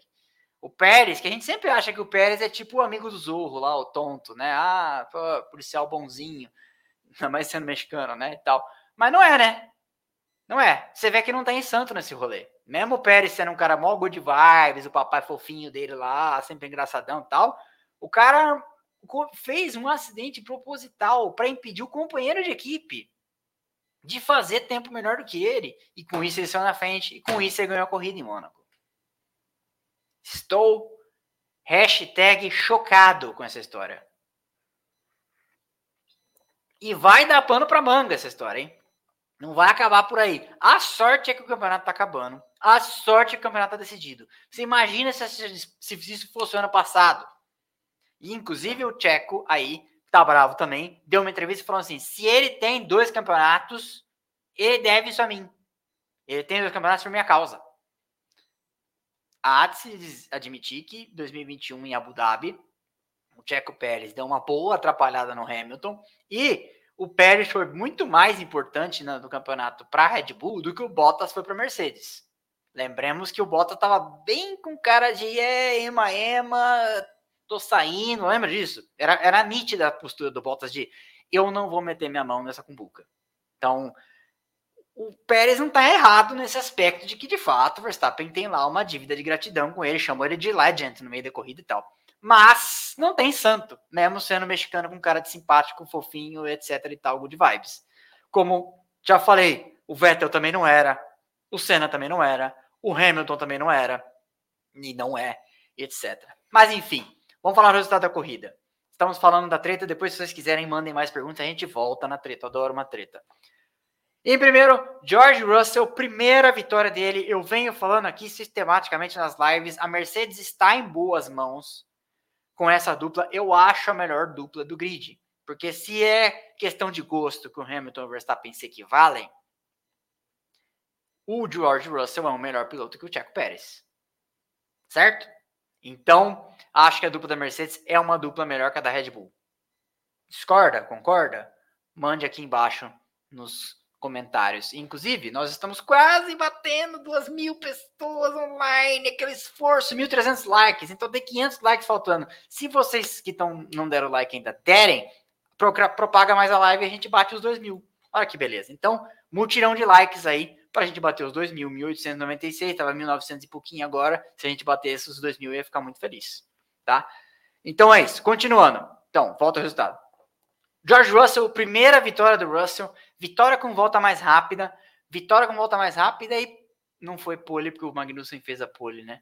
A pole que conta para as estatísticas é a da pole da sexta-feira, não é largar na frente na sprint. Mas ainda assim, foi um resultado suado ontem também, né? Então essa vitória do Russell com mérito, com glória, e é um final de semana de vitória da Mercedes com mérito que a Mercedes não foi um final de semana de chuva, não foi uma estratégia maluca. Por exemplo, se a Mercedes tivesse ganhado com Hamilton é, em Austin, teria sido por uma besteira de, de pit stop da Red Bull com o Verstappen. Lembra? O Verstappen teve um pit stop ruim. Quase não acontece isso com a Red Bull. E aconteceu, se tivesse ganho lá, ia ser aquela coisa circunstancial. Ah, ganhou, ganhou, ninguém recusa uma vitória, mas não ia ser. Hoje não. Hoje a Mercedes foi para cima e ganhou a corrida. Ontem ele foi para cima, ganhou, ganhou a sprint para sair na frente. O Hamilton foi, chegou em segundo. Então, assim, foi uma dobradinha da Mercedes por merecimento. O Verstappen acabou tendo a punição, que, que eu discordo, mas também não acho que sem a punição a, a, Red Bull em momento algum teve com cara de disputar essa vitória. É, e eu tinha falado aqui na live, inclusive, né, que eu achava, na live do Grande Prêmio do México, que eu achava Interlagos mais com cara da Ferrari do que da Mercedes. Quebrei minha cara achava de fato que tenha mais característica da, da Ferrari, o miolo principalmente. E no fim não foi o que aconteceu. A Mercedes andou bem o final de semana todo, né? Andou bem na, na treino livre 1, andou bem na classificação, andou bem ontem no treino livre 2, andou bem na sprint, é, os dois com bastante ação. E vamos falar um negócio aqui que eu sei que tem haters do Hamilton, e eu sou acusado de gostar do Hamilton só porque eu costumo tratar os desiguais de maneira desigual. Se tem tanto hate, tanta injustiça em cima do Hamilton, dá uma equilibrada. Se tem tanta apagação de pau em cima do Verstappen, é, chamou de Max, eu já acho que, tipo, ai, Sabe? Chamou pelo primeiro nome, igual que ele chamava o Ayrton Senna de Beco. Puta que o pariu. Deixa a família do Senna chamar o Senna de Beco, sabe? Puta que o pariu. Chefe já é apagação de pau. Beco é doentio, na minha opinião. Mas continuando. Eu procuro fazer esse equilíbrio porque, assim, é, eu olhei os tempos de volta, eu assisto com o aplicativo, com a cronometragem aberta, os tempos de volta do Hamilton e do Russell são bem parecidos. São bem parecidos. O tempo todo os dois andando igual. O Hamilton teve uma corrida menos feliz que a do Russell hoje e no, no final não tinha ritmo para alcançar. Eu acho que de fato não tinha ritmo para alcançar e acho que o Hamilton é um cara maduro o suficiente para saber, não, não vou enfiar no rabo, né? Editor, você põe um pip aqui, uma, uma dobradinha da equipe por causa também do meu capricho, inclusive porque é bom ter um companheiro de equipe ganhando corrida também, né? É diferente um pouco da lógica da Red Bull. Então eu não estou tentando favorecer o Hamilton no meu comentário nem nada, mas acho que existe Acho que, acho que uma equilibrada é sempre importante de dar. Hamilton segundo, então, um segundo e meio atrás, faz o segundo colocado, dobradinha da Mercedes não tinha acontecido nem de perto, não tinha tido, não tinha tido nem vitória, mas já tinha tido Mercedes no pódio com dois carros, inclusive, e acho que foi na primeira corrida do ano, no Bahrein, é, e em outras também. Sainz é o terceiro, uma boa prova do Sainz, acabou aí conseguindo, e, e eu, eu acho, eu sempre achei que o Sainz é um cara mais cabeça boa na hora da corrida para peitar a Ferrari e falar: vocês não vão fazer isso. Isso, o certo é igual o Russell é assim também. Não, isso não é o que eu quero. Eu quero tal pneu, vamos ficar mais na pista, etc e tal. Então eu acho que às vezes nessas corridas assim o Sainz acaba se dando bem, por ele ter mais personalidade e conseguir lidar melhor com as atrapalhadas da Ferrari. E aí os, o Leclerc veio se recuperando, é o quarto. O Fernando Alonso, boa corrida, grande corrida. É o quinto, Max Verstappen é o sexto, vem se recuperando lá de trás, dado momento no 16, 17, por causa da punição e por causa de trocar a asa dianteira. O Esteban Ocon, oitavo, pontua. Ele, o Alonso e o Ocon tiveram seus, suas rusgas ontem, né? Mas a, eu acho que a Alpine vai se colocando numa grande posição para o ano que vem. Então, é, eu, eu, eu torço para um cara que nem o Gasly. Eu acho que eu tenho essas, essa síndrome de ver pessoas que se lascaram na carreira por causa de chefe arrombado editor, aqui, é, se dando bem depois de sair. Sabe? Eu sou uma dessas pessoas também. Por isso que eu tô aqui no canal de Fórmula 1 hoje, não tô mais onde eu tava, entendeu? Então, é, eu, eu, torço para que o Gasly vá bem. E eu acho que a Alpine vai se colocando numa posição bem bacaninha. Se não pro ano que vem, para continuidade aí, para de repente o próximo regulamento de 2026. Porque lembre-se, Lembre-se que a Alpine, se for quarta, tem mais tempo de túnel de vento que a Mercedes, que a Ferrari, que a Red Bull. Muito mais, inclusive, que a Red Bull, porque a Red Bull tem a questão do, do aquela multa que ela vai pagar de, de 10% de perda de tempo do túnel de vento. Então, olha, acho que o Gasly pode acabar sendo o cara sortudo, porque a gente sabe também que onde o Alonso sai, a coisa floresce, né? Então, se, se eu tivesse ações da Aston Martin, no momento eu tava vendendo. E se eu tivesse da, da Alpine, eu tava segurando, porque eu acho que é é o caminho natural das coisas. Bottas, de muito tempo sem pontuar, tá de volta aí a uma maré favorável, né? Ele, ele pontuou no México, se não engano, e fica ficado muito tempo com a mesma pontuação e pontuou de novo aqui. Então ele vai também ajudando o ano da Alfa Romeo, porque a Alfa Romeo também tem uma situação ali com a Aston Martin pelo sétimo, sexto ponto, pelo sexto posto no Campeonato de Construtores. E o Stroll é o décimo, também marca um pontinho que é importante na briga da Aston Martin com a AlphaTauri, a AlphaTauri que disputa ali o sétimo posto, não, o oitavo posto, é, o oitavo posto com eles na briga para não ser o nono, é, entre Haas e AlphaTauri. A Haas marcou um ponto ontem com o Magnussen na sprint, a AlphaTauri não marcou ponto hoje e não marcou ponto ontem, né? E aí o Stroll marcou, marcou um pontinho é, nessa, nessa corrida. O Vettel, que também andou bem, boa parte da corrida acabou ficando para trás, décimo segundo. Parece que também teve uma rusga ali, né? Eu vi no Twitter alguém falando, também teve uma rusga ali de devolver posição entre o Stroll e o Vettel, mas o Stroll não devolveu. E aí, Vettel décimo primeiro e o Joe décimo segundo. Vira a página para nós, Houston. Mick Schumacher, décimo terceiro, andou boa parte da corrida nos pontos, mas acabou sendo aí se ele tá querendo segurar o emprego, acabou sendo ofuscado no final de semana que o Magnussen mete uma pole, marca um ponto ontem, e aí é, acaba saindo da corrida cedo hoje, mas já fez o seu cartaz e o Mick Schumacher, né? Nada. É, falar um negócio para vocês, eu ouvi hoje cedo enquanto eu corria o podcast oficial da Fórmula 1 com o Ian Magnussen, pai do Kevin Magnussen. Bem interessante, viu? Para quem se entende inglês e tal, bem interessante. Senão tem aquele canal que fica copiando conteúdo dos outros legendando, né? É, sem pagar direito de nada, é, que dá para ouvir depois também. Mas é bem interessante a conversa. Ele fala que o único amigo que ele fez, o Ian Magnussen, foi o Rubens Barrichello, quando eles dividiram a Stewart. Falou que ele, o momento mais feliz que ele teve na vida dele foi dividir o carro com o Kevin é, em Le Mans, que era a primeira vez que ele teve um companheiro de equipe que ele não precisava esconder o jogo, né? Porque era o filho, né? Então foi, uma, foi bem interessante. Mas então, continuando. É, Mick Schumacher, 13º, companheiro do Magnussen. Gasly, 14º. Alex Albon, 15º. Latifi, 16º. Latifi fez nada esse final de semana, né? Que beleza. Não fez nada de mal nesse final de semana. É, o Tsunoda, 17 bem apagado. Não, não ouvi falar dele esse final de semana. 18º, Norris aí, que abandonou. É, no fim foi caixa de marcha, então foi câmbio. Eu achei que tinha sido motor o Norris. E o Magnussen, 19, que é Crash, né? E o Daniel Ricardo também, vigésimo, os dois fora. Vamos à pontuação? Então vamos lá. Max Verstappen com os 429, o Leclerc e o Pérez empatados aqui com esses 290. E aqui vamos a definição vai para Abu Dhabi, então não sabemos o que vai acontecer. E do jeito que a coisa tá, acho que o, o Pérez pode não pode esquecer, né? Acho que o Pérez vai ter mais ajuda do Russell e do Hamilton de Mercedes tentando desbancar a Ferrari do que do Verstappen. O Verstappen, se puder, vai largar na frente e ir embora e deixar que eles se lasquem, que voem as penas lá atrás, que ele não vai ajudar o Pérez nem fudendo. Né? Eu, a julgar pelo que nós estamos vendo aí de situação de clima dentro da Red Bull. Pérez, então, e Leclerc 290 pontos. Russell, 265. E o Hamilton agora, matematicamente, para alcançar o Russell nesse ano, e vai ser acho que a terceira vez na história apenas que o Russell fica um, que o Hamilton fica um ano na, atrás do companheiro de equipe. Teve 2016 com o Rosberg, teve um ano na McLaren, que acho que foi 2011, que o Button foi vice do Vettel. E agora, eu acho que é apenas a terceira vez na história que o Hamilton fica atrás de um companheiro de equipe.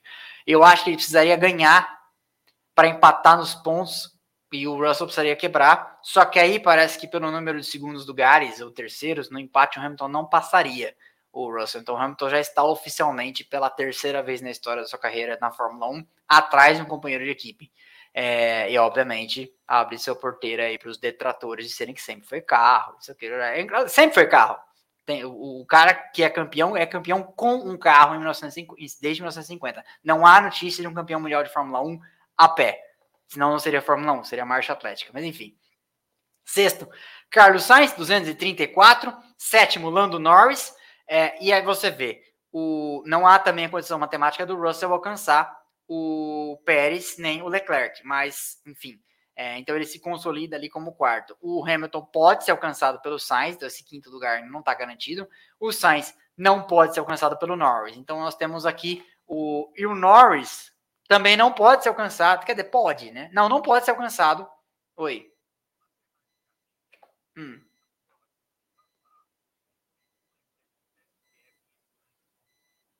Ah, tá. Não, não pode, porque o, o ele pode passar o Pérez, ele não pode passar o Leclerc. O Leclerc tem cinco, tem três, quatro vitórias, não tem? Ah, é verdade, tem melhor volta. É um puta milagre, mas é possível. Tá, o Wilson está me corrigindo aqui, o Wilson é o homem dos números, que é possível, é possível, de fato, é possível. Então retiro o que eu disse, mas é difícil. Né? Como seria difícil também o Hamilton empatar em pontos é, e tipo desempate em segundos lugares, com o Russell, o Hamilton precisaria ganhar, não ganhou esse ano, o Russell precisaria quebrar. E a Mercedes ganhar é difícil, ganhou uma vez, a Mercedes quebrar também é difícil, quebrou pouquíssimas vezes é, nesse ano, acho que nem quebrou nesse ano, não tenho certeza. Então, Sainz 234, aí nós temos o campeão do resto, que é o Lando Norris, porque o Ocon tá 27 pontos atrás. Então não tem mais chance matemática também do Norris perder o campeonato, vamos dizer assim, da Fórmula 1B. Ele que fez um grande trabalho, não, não, não temos que fazer justiça aqui. É, o Norris fez um excelente trabalho e lidera a McLaren desde a saída do Carlos Sainz. Ele é o cara experiente da equipe, mas não é o cara tão experiente assim de Fórmula 1 comparado com o Ricardo. Mas, né, a essa altura, quem é Daniel Ricardo na fila do pão perto do Lando Norris. Coitado do Ricardo, sempre gostei muito dele, mas enfim, evaporou, né?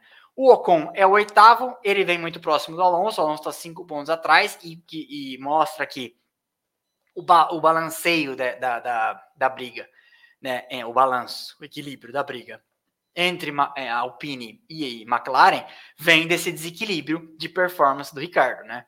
Se o Ricardo tivesse ali com a pontuação do Vettel, vai, já seria não, um ponto a mais não resolver. Mas se o Ricardo tivesse com a pontuação do Bottas, a situação estaria melhor para a McLaren, né? Mas não tá. O Bottas tem 49 pontos, foi isso. O Bottas ficou met...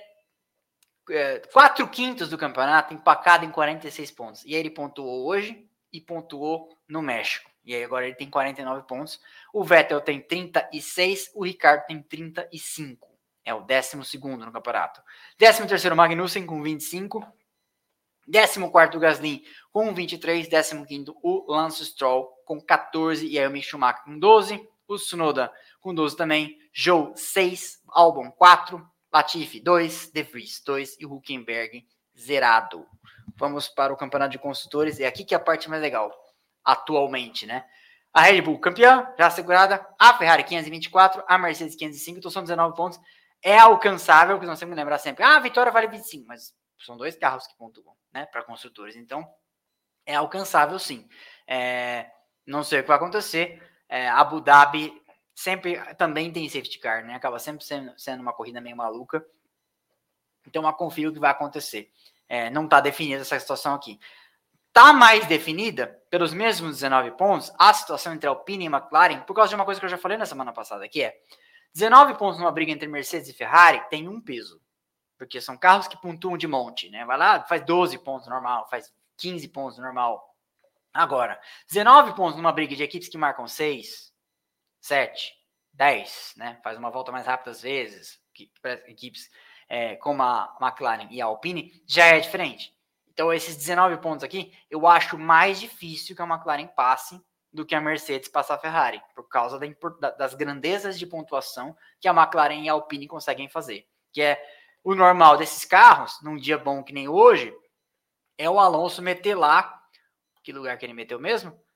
Um. Um nono lugar. Nono lugar? Não, essa é a classificação. Cadê o resultado da corrida? Fechei. Aqui. Normal é o Alonso meter um quinto lugar. Normal é o Alonso meter um sexto, o Ocon meter um oitavo, essas coisas assim. Então, existe essa diferença de razão de grandeza de pontuações por causa do, do de onde os carros chegam. Então, 19 pontos para um não é a mesma coisa que 19 pontos para outra. A Alfa Romeo é sexta, 5 pontos na frente da Aston Martin. E aqui também tá equilibrado, porque também essas são equipes que marcam um, marcam dois, marcam três. O Bottas marcou dois hoje, se não me engano. Então, é, tá equilibrado, tá, não tá decidido, mas tá encaminhado na mão da Alfa Romeo, embora a Aston Martin tenha dado uma acordada aí, né? A Alfa Romeo marcou ponto de bacia no começo do ano e a Aston Martin nada, e a Aston Martin veio catando farelo de lá para cá. Mas eu acho que essa acordada do Bottas aí deu uma encaminhada na situação da Alfa Romeo. Eu acho que a Alfa Romeo tá com a pinta de ser a sexta força no Campeonato de Costuras esse ano, que acabar.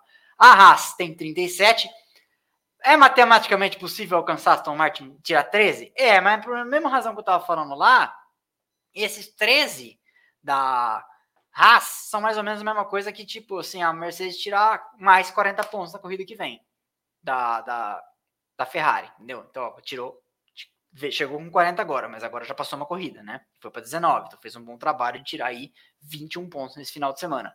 É, mas a verdade é que é, é, é possível que a Haas chegue, tire esses 13, olha a lógica, né? Olha, o Magnussen suou a camisa para marcar um ponto ontem. Então, não acho que não. Acho que a preocupação da Haas é mais não ser ultrapassada pela AlphaTauri, que está dois atrás. Então, aqui é possível que aconteça uma mudança ainda. Mas, né, não sei. Matematicamente, a Williams até conseguiria, se, se fosse uma vitória do álbum e segundo lugar do Latifi, alcançar o AlphaTauri. Mas aqui eu acho que as nossas temos grandes questões. É, a Alpine eu acho que está encaminhada com o P4, a Alfa Romeo tem pinta de CP6 e aqui eu acho que a maior indefinição é a Haas e a Alfa Tauri, quem que vai ser aí a oitava força, né? E não querendo ser a nona.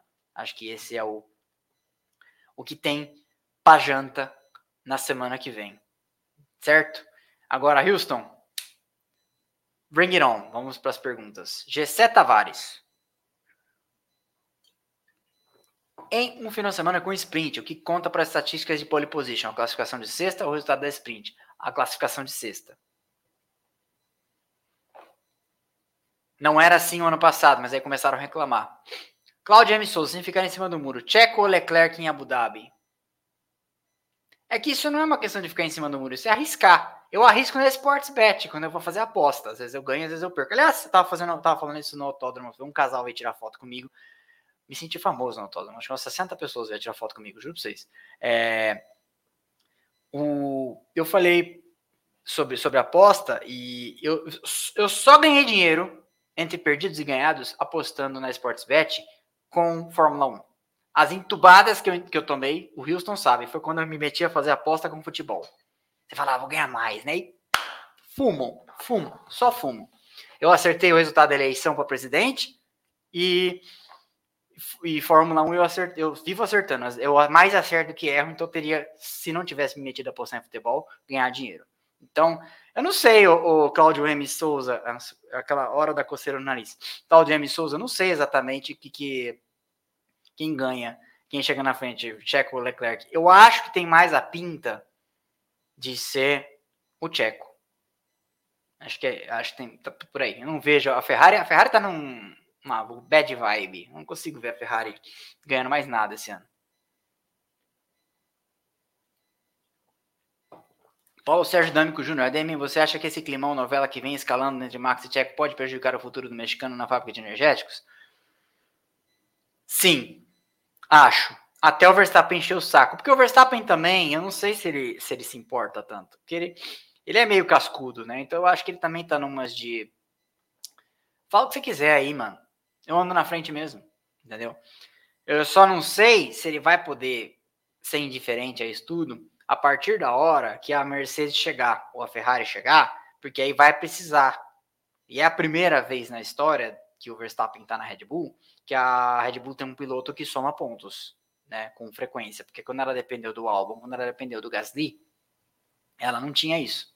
Né? Depois da saída do Ricardo, a Red Bull demorou para achar um cara, e não tinha esse cara no programa de jovens pilotos dela, que conseguisse se adaptar, ser experiente o suficiente para se adaptar ao carro, que tem lá suas características, e ainda assim conseguir marcar pontos de maneira consciente. Tanto que é a primeira vez que a Red Bull marca, ganha um campeonato de construtores desde 2013.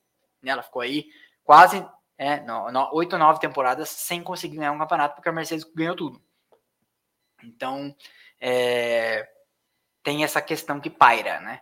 Tomara para o Tcheco que ele não seja degolado. Até porque a Red Bull tem um problema, né? Que nos levará, daqui a pouco todo mundo vai começar. E aí, quem entra é o Enzo, né? Igual antigamente tinha quem assume é o Aécio, né? É, a Red Bull não tem um piloto para colocar. Ela acabou de perder o Gasly.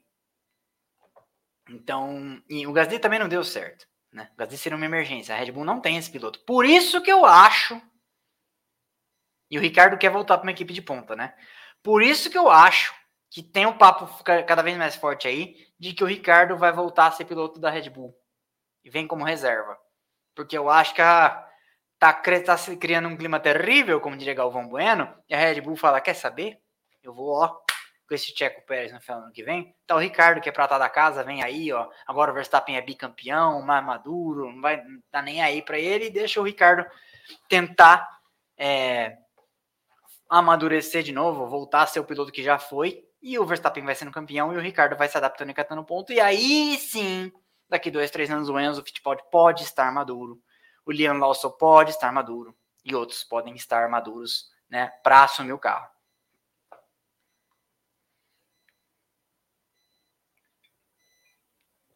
Fernando Mata. Ano passado o, o Pérez sacrificou alguns, sacrificou alguns resultados para dificultar o trabalho do Hamilton. Não foi? Sim, foi. E era o que tinha que fazer mesmo. Robson Serra. Pergunte a Gerhard Berger o que ele acharia de Max ceder hoje. Porque o Berger não gostou quando o Senna deu a vitória para ele. É bem diferente, né, negão? Bem diferente. Nem se compara a situação. O Berger é, o Senna tirou o pé tipo, com uma semana de vantagem em Suzuka para o Berger ganhar a corrida debaixo dos olhos do mundo inteiro, quando o Senna estava sendo maioral, campeão, tricampeão etc. Então ficou muito na cara de tipo assim, ah, vou ajudar aqui meu amigo, coitadinho. Inclusive, esse momento abalou a amizade dos dois. Eu li isso no livro do Berger, ninguém tá me falando. Hoje era bem diferente. Hoje a equipe pediu para inverter as posições para o Pérez é, no final marcar mais pontos e o Verstappen cagou para isso. O que eu não estou achando que está errado também, porque nós sabemos agora, depois da corrida, algumas condicionantes que pairam, né? Vamos lá, Houston. Robson Souza. Hamilton com o assoalho danificado andou na mesma balada do Russell. Não entendo por que a Mercedes não segurou a parada sabendo que o Hamilton tinha pneus 5 voltas mais novos. Não entendo porque a Mercedes não segurou a parada sabendo que o Hamilton tinha pneus 5 voltas. A parada de quem? Não entendi. Mas enfim. Se quiser aí, depois você manda Robson Souza o seu detalhe. Não entendi a sua pergunta. Rodrigo Feitosa, você acha que essa vitória da Mercedes foi situacional? Eu acho que eu já respondi essa pergunta no começo. Eu acho que a vitória da Mercedes foi de mérito hoje, foi de mérito. É, não sei se Interlagos favoreceu tanto assim a característica. Ah, Struntos, a parada do Hamilton, ADM. Uh, para atrasar mais para o Hamilton voltar com pneus mais novos ainda? É isso? Será? Eu acho que foi uma boa estratégia, porque naquele momento, se eles não param, eles iam tomar undercut. E foi isso a pergunta que o Hamilton fez no rádio, e a equipe disse isso para ele. Tá? É, eu tinha entrado em outra pergunta. Você acha que a vitória da Mercedes foi situacional? Ela pode ser um pouco relativa às características da pista. Mas a Mercedes vem chegando. Já faz algumas corridas que a Mercedes vem chegando, né? O, o, eles disseram que eles começaram a entender o carro mas que eles estão ainda 10, de 10, 8 a 10 meses atrás da Red Bull. Então, numa corrida normal, valendo o campeonato, sem o, sem o Verstappen ter problema, etc., eu não acho que a Mercedes tem carro para fazer o que fazia ano passado. Ainda. Não sei como é que vai ser ano que vem. Né? É, tem o laço de desempenho no túnel de vento, tem a punição que a Red Bull vai carregar, é, tem o corpo técnico da Mercedes. A Mercedes é uma, uma organização bastante inteligente, bastante capaz, mas Situacional seria por causa do safety car, situacional seria em Austin por causa do pit stop desastroso que a Red Bull fez para o Verstappen. Não foi o caso dessa vez. Então acho que não. Acho que foi uma. Pode ter um pouco a ver com a pista, pode ter ajudado a Mercedes, mas não foi tão gritante assim como tipo, ah, não, mas é que teve uma bandeira vermelha e ferrou com a, Ferrari, com a Red Bull e ajudou muito a Mercedes. Não, não foi isso. Tanto que ontem na sprint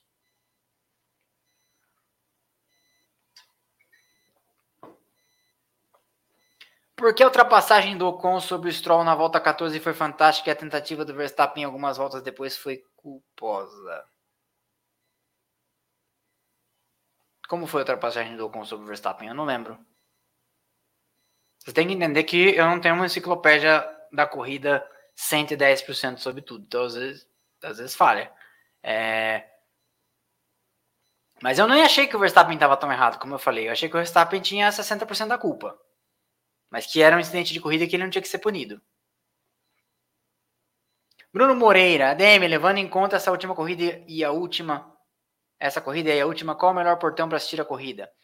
Então, vai muito bem o episódio sobre o manual de sobrevivência no autódromo. Então eu vou fazer todos os anos. Só que o ano que vem, em vez de contar a história de Interlagos, que esse ano eu já contei, eu vou fazer um manual de novo, atualizado, com novas informações, que todo ano muda alguma coisa, e vou fazer um sobre os setores, tá? Na minha opinião, é, Tiago, faça esse corte. Na minha opinião, ponderando valor, ponderando trampo para chegar, ponderando sol na cabeça, ponderando uma série de coisas, se você nunca foi na Fórmula 1, vá e fique no setor A. Porque a diferença de preço para o setor G não é tão grande assim, e o setor G é tipo guerra do Vietnã, sabe? O pessoal é bem mais escroto, pelo menos era, e o sol não tem refresco, nenhum refresco. Já no setor A, tem árvores, dá pra você dar uma andada por lá, e etc. É maior, tem mais espaço, você pode ir para as laterais, não sei o quê. O setor G é sol na moleira, a partir da hora que o sol fica de pé, até a hora que o sol vai embora, tá? Então a diferença em reais não é tão grande assim. É, e, a, e sair por ali também você consegue pegar busão. Também tem busão, tem metrô no setor, é, metrô trem no setor G. Mas se você nunca foi, ainda tem uma vantagem. No setor A, você vê a largada de trás ou de lado. Né, se, você, se você fica bem na ponta de lado do setor A, você fica quase vendo ali os últimos carros da largada. Se você ficar um pouco mais para trás, você vê a largada de, de costa. Você perde o resto do Senna, você perde o Sol, mas você vê a reta oposta inteira e boa parte do miolo. Então você tem 70% da volta. Então, para acompanhar a corrida, é bem legal. Fora que eles passam no cacete na sua frente. Então, isso é bem legal para ter a sensação da velocidade, barulho, etc. Tá? Foi onde eu fui pela primeira vez em 2097. Depois eu fui de novo no primeiro ano do Barrichello na Ferrari em 2000. Depois, em 2006, eu fui no setor G, primeira vitória do Massa. Depois, em 2018, eu fui no setor H, que foi a vitória do, do, do Hamilton, porque o Verstappen foi atingido pelo Ocon. Então, já me perguntaram várias vezes, eu vou fazer um episódio ano que vem sobre isso, né? Mas o setor A é no custo-benefício, para quem está indo pela primeira vez, sabe? Tipo assim, ah, é super legal, eu fui no setor B, né, esse ano, que é cinco vezes o preço do setor A. Ganhei, não paguei, graças a Deus, não teria dinheiro para isso. Mas essa é uma, é uma questão. Acho que o setor A, para quem vai pela primeira vez, ah, vou uma vez só, vai no setor A. Carlos Henrique Nunes, corrida sensacional, acompanha a Fórmula 1 há mais de 30 anos. Sim, sou da idade do admin. E não lembro de uma corrida ruim em São Paulo. Você se lembra de alguma? Sim, houve corridas ruins em Interlagos. Uh, tenta pensar de cabeça. A primeira corrida que eu fui, 97, para mim foi do cacete, mas ela foi meio ruim. O Villeneuve de Williams assumiu a ponta e foi embora. No final, o Villeneuve estava economizando, o Berger de Benetton tirou um pouco. Mas foi uma corrida meio. Largou foi embora. Embrulhou e, sabe, levou para casa. Então, há corridas normais em São Paulo. Não é toda corrida aqui em São Paulo que é boa, não. É, 92, o Mansell. Foi embora. Botou uma semana de vantagem. E, e, há outras. Então, tem corrida, tem corrida ruim entre Interlagos, sim. Mas a, a, o índice é muito menor. Depois de um pesado, final de semana ainda no GP, vai cumprir a live. Eu não fui hoje, mas eu entendi seu ponto. Rodrigo, tive a impressão de que com o Hamilton, Vespa pega mais pesado. Seria que porque o Lewis Hamilton é o piloto a ser batido? Eu tenho essa impressão. Eu acho que com o Verstappen, o Verstappen com o Hamilton tem um fusível diferente, porque ele aciona ali. Linha, como diria o Houston, uma linha diferente no código.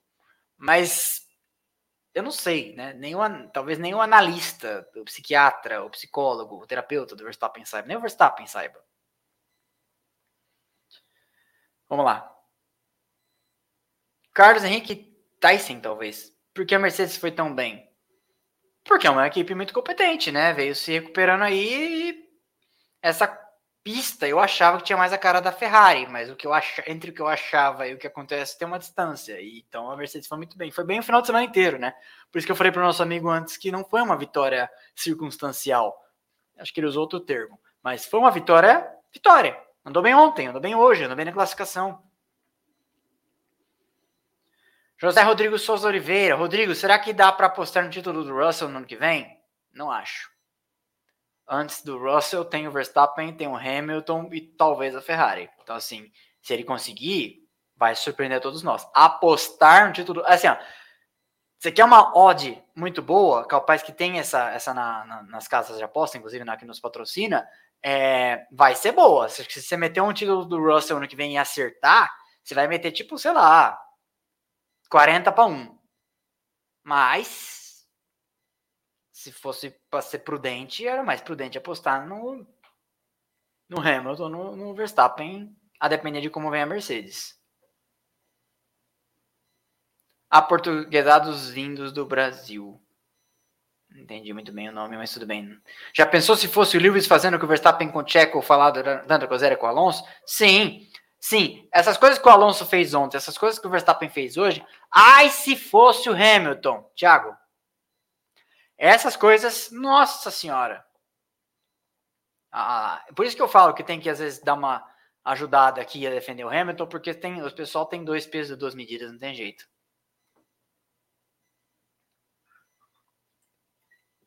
ADM, você não gosta do time de transmissão do Brasil tanto quanto eu? Não comentarei. Conheço as pessoas e são todas muito legais.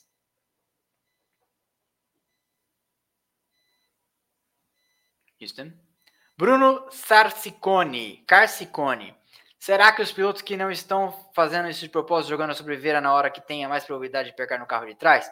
Ah, não, né? Porque é inviável. Tem que tirar a sobreviseira. É, vai, vai deixar pra, na hora. Imagina, você tá aqui, ó, pá, 300 por hora. Já andou de kart? É complicado. Se alguém falar pra você, ó, você tem que falar simples, hein? Você tem que estar tá andando de kart, toda vez que você passar na linha de chegada, você tem que fazer a tabuada do 8. Não consegue fazer. É difícil. Imagina você ficar aqui, sobreviseira, aquele puta vento, você tá tirando, você solta na hora que vai pegar você vai ter que olhar no retrovisor para, opa, soltei a sobre. Ah, não, não. Tem o halo ainda atrapalhando. Não, não acho. É muita. É muita caçar pelo em ovo. Rodrigo, o que acha do Toto dizendo que é melhor o terceiro lugar que o segundo pelo desenvolvimento do carro de 2023? É, sei não, hein? Será? Acho que não. Acho que é meio é, gracinha. Acho que também é, é, aí seria uma coisa de mal perdedor. É, também a gente nem queria, sabe? Porque senão a Haas vai falar isso também. Não, a gente está em último porque a gente quer desenvolver mais o carro. A Haas não, né? O Williams. A gente quer desenvolver mais o carro. José Rodrigo Oliveira, Souza Oliveira, com um bom carro, Russell Hamilton terão atrito em 2023? É a tendência, né? Se for pelo campeonato, acaba a harmonia em duas corridas né? Isso a história nos mostrou já, Senna Prost, Hamilton Alonso, Hamilton Rosberg, é, isso, isso é natural, né? Vai acontecer. Acho que uma das rivalidades que a gente não viu acontecer isso, mas ainda assim ficou uma situação meio assim, foi Prost Lauda, sabe? Porque o, Pro, o Lauda era muito cabeça fria, o Prost era meio come quieto e tal, mas no final ainda assim estão disputando o campeonato. Então, se tiver que ir para as cabeças, vai acontecer. Não tenha dúvida. Pode ser que sim. Um carro vencedor, ah, Mercedes acertou a mão no carro. Vai para as cabeças, o Hamilton vai querer ser campeão de novo. Não tenha dúvida. O Russell vai querer ser campeão a primeira vez.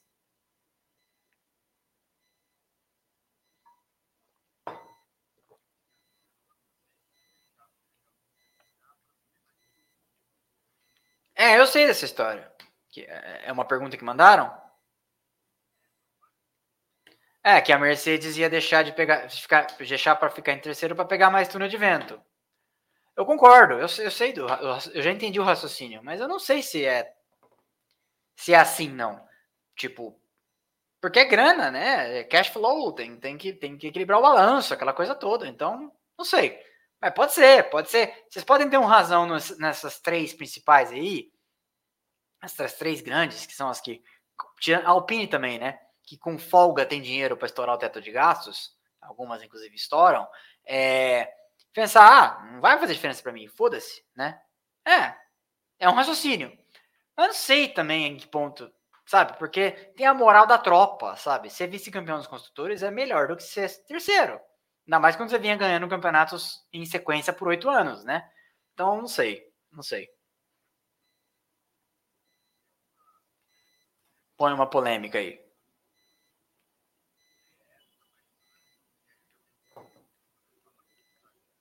Giordano Chais. De onde surgiu essa história de bater de propósito em Mônaco? Nunca tinha escutado. Giordano, eu também não. É... Pedro Santos, meio fake news isso não saiu por, saiu for um jornalista próximo ao Max, além de estar em terceiro na hora do acidente, estranho isso vindo de você que sempre fala sobre checar bem as informações. É, mas há mais de um lugar que eu chequei, obrigado pela é, lecture, pela lição de jornalismo e apuração de informações, Pedro Santos. Mas então, é estranho, é estranho, é estranho. Mas a história é essa. E, e, há mais de um indício sobre essa história. Como eu falei aqui, eu expus os meus motivos para ter comprado a história. Meio fake news? Meio fake news. Mas o que acontece? Você tem que aconteceu que o, Pérez foi favorecido. Então, assim, é, igual a história do assassinato do Kennedy. Quando você não sabe quem matou a mando de Kennedy, não é? Vamos, quem saiu favorecido? Teve o acidente, o Tcheco foi favorecido, ele ganhou em Mônaco.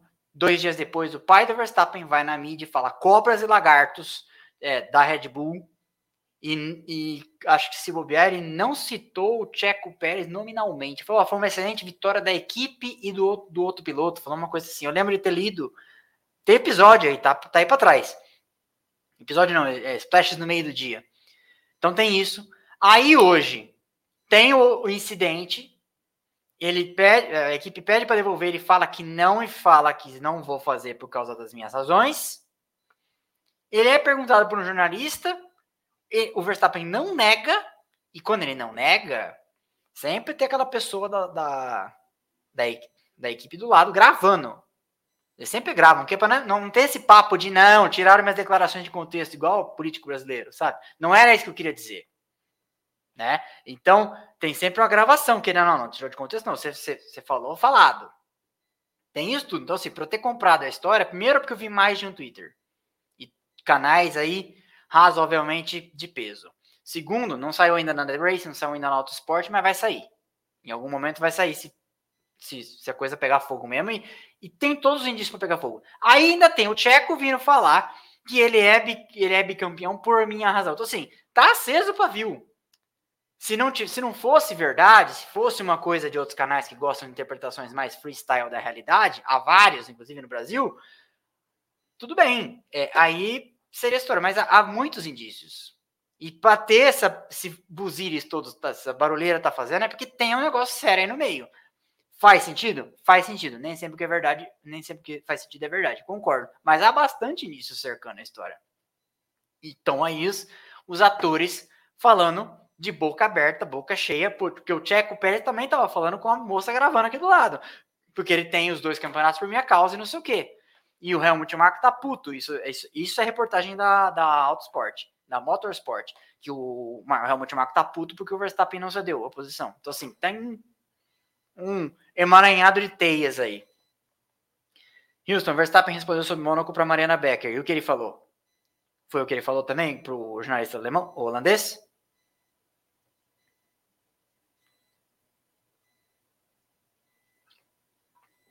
Será que o Alonso vai crescer para cima do filho do chefe? Ai, não sei. Vamos ver. Mas a lógica nos diz que desde 2002 por onde o Alonso passa, a desarmonia impera, né? Então, Luiz Renato Oliveira Périco. Uh, a longo prazo, a Red Bull não vai sofrer por conhecer RH problemático. Verstappen sozinho não ganha campeonato de construtores. Segundo o piloto, importa. Concordo, falei sobre isso aqui. Que é, eles também não podem abrir mão do Pérez assim. E é por isso que talvez o Verstappen. É por isso que talvez o Ricardo seja um plano B deles para o longo prazo, já que eles perderam é, os pilotos. Eles conhecem o Ricardo, né? Eles talvez saibam que o Ricardo se adapta a um carro mais ao estilo do Verstappen do que o Pérez, então eles podem pensar, né, a gente pode ter um piloto aqui experiente na até para fazer pressão, porque se o Pérez está crescendo dentro da equipe com esse papo aí, é, meio bocudo que igual hoje, eles pegam e põem o Ricardo na reserva, o Pérez já fica manso, sabe? Então tem toda uma questão aí, mas que pode sofrer com esse RH problemático. Bom, RH problemático e Red Bull são quase sinônimo, né?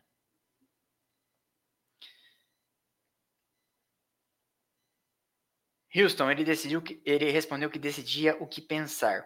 Então, por nosso amigo que me Pedro Santos, se eu não me engano, que falou, pô, fake news, não acredito que você, blá, blá, blá. Então, você percebe como tem fumaça aí? E você percebe como vocês estão perguntando? Porque quem pergunta para a pessoa que sabe, porque assim, ninguém pergunta para o cara que sabe que vai negar por nada. Pergunta para tentar desestabilizar o cara. Isso que o Verstappen respondeu é quase uma confirmação. Porque ele não negou. Ele não negou, falou, vou deixar é, você pensar e etc. Que foi mais ou menos no mesmo teor do que ele falou para o jornalista holandês. Então, é, é o suficiente para a gente estar tá aqui falando. E eu falei no começo, porque eu não sou louco, que teria acontecido. Teria acontecido. Teria um confrontado Pérez, ele teria admitido que sofreu, que causou o acidente. Então, tô bem em paz, não vou perder um décimo segundo do meu sonho com relação a isso.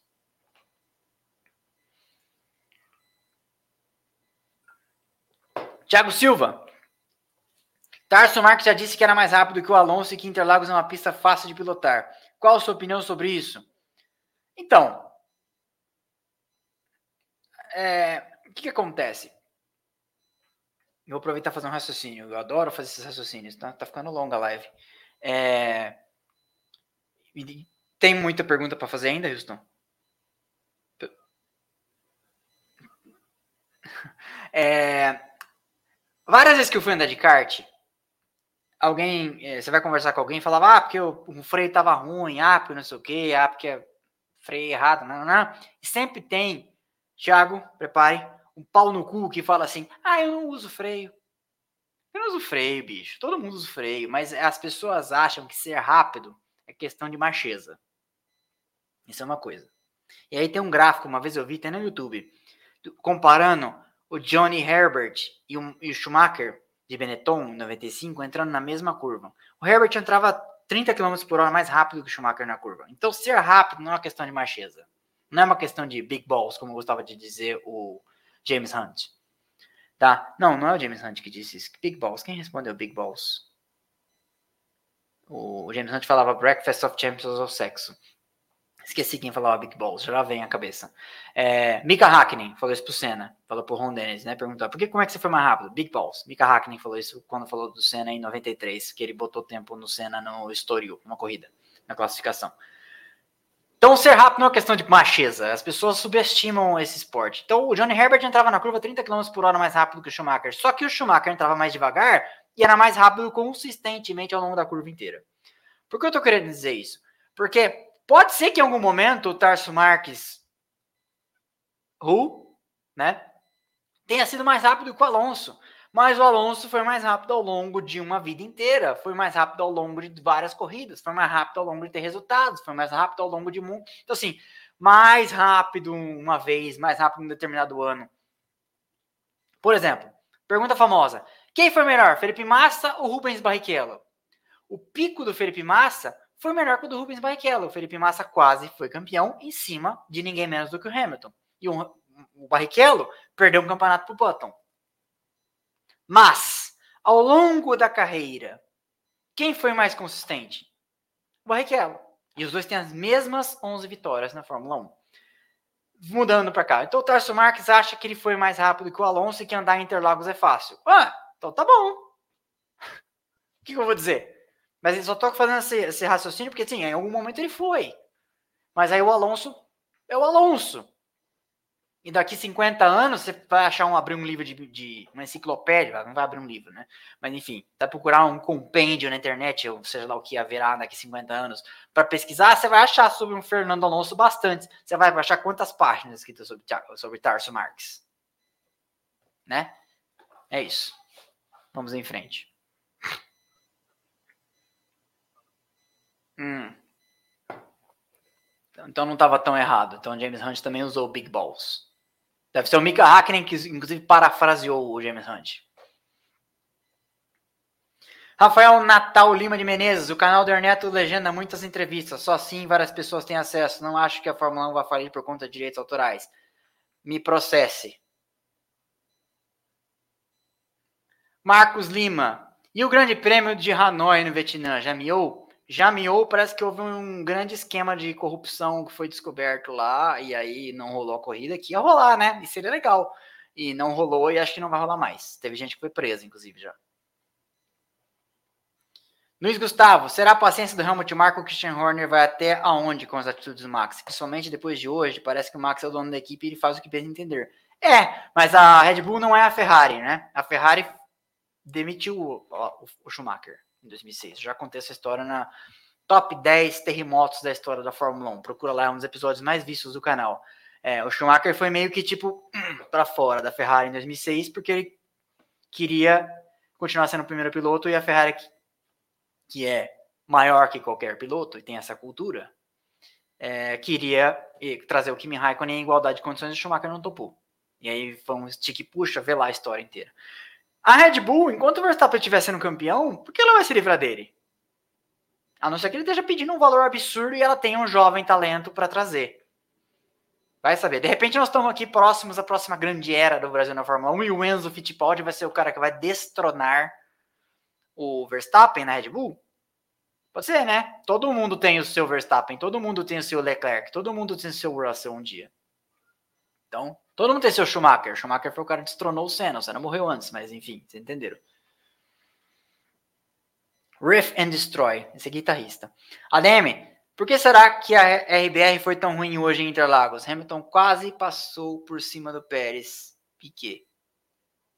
Pérez, Piquet, porque bateu de propósito. Tá, entendi a piada. É... Então, foi ontem também, né? É engraçado isso. É adaptação, é, é pneu, é a pista. A gente não sabe. Talvez eles. Esse eu gosto de dizer sempre aqui: esse é um esporte de perguntas mais do que de respostas. Então, às vezes, é, eles vão debruçar sobre os dados e tentar entender para não repetir essa, essa bobagem ano que vem. Mas a Red Bull sofreu hoje. Mais do que em todas as corridas, né? Vitor Teodoro, ADM, seria o caso de instalar a iluminação Interlagos ou mudar os horários? Quanto tempo fecha? Tá ficando escuro na classificação nesse sprint. É, eu vi isso na sexta-feira a classificação foi no escuro. Tava meio, tava meio zoado já, tava meio Suzuka 2014.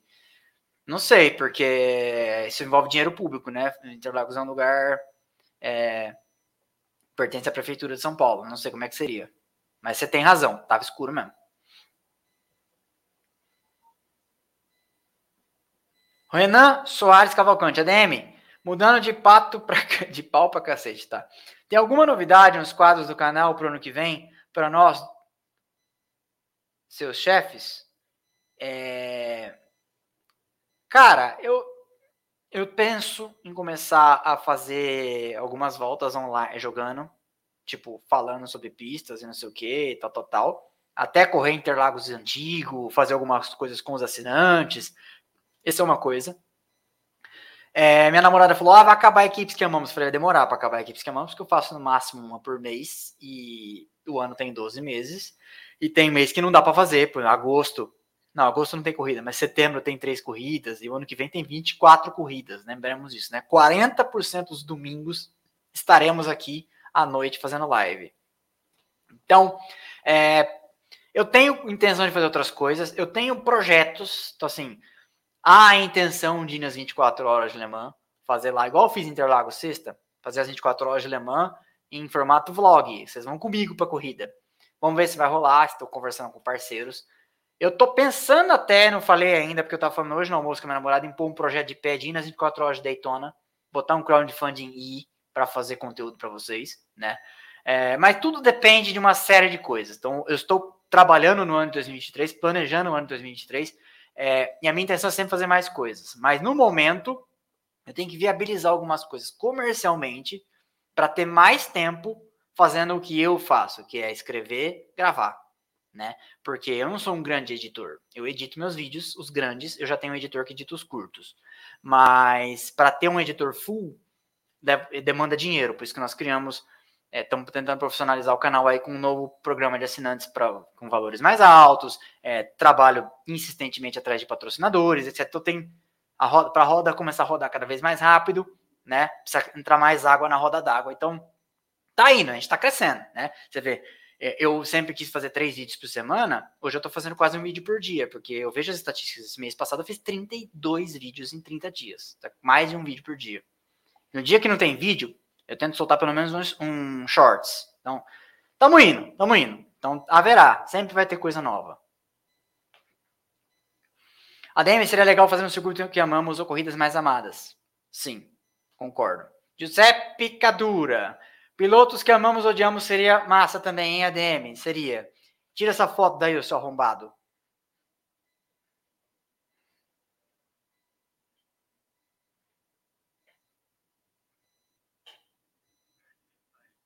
Lewis Goat Hamilton. ADM, qual a sensação de ir a Interlake sendo o Rodrigo do Splash and Go? E qual foi o seu nível de excelência da corrida de hoje ranqueado nas. Nossa, os caras fazem umas perguntas difíceis, tipo, parece vestibular, justifique em no mínimo 30 linhas. E qual foi o nível de excelência da corrida de hoje, ranqueando com base nos últimos 10 anos? Ufa! Foi. 10 anos, 10 anos. O que aconteceu nos últimos 10 anos? É, a do ano passado foi melhor que a desse ano, né? Acho que acho que não dá para tirar isso do ano passado. Mas ele fez uma outra pergunta antes, volta.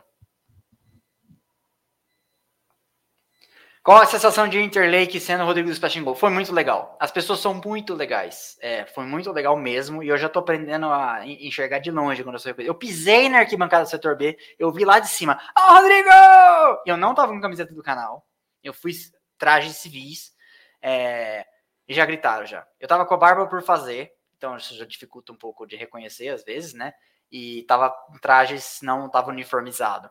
Mas foi muito legal. Acho que umas 60 pessoas pediram para tirar foto, conversar e falar, gostavam muito do canal. Foi, foi muito, muito, muito, muito legal mesmo. É, a primeira vez que eu tinha assistido isso foi quando eu fui na Endurance. Eu contei aqui na live que alguém me gritou da arquibancada e me reconheceram. Pilotos me conheciam, sabe? Então foi, foi muito bacana. Foi é, o compensa qualquer corno que me irrita na caixa de comentários, mas foi, foi muito legal.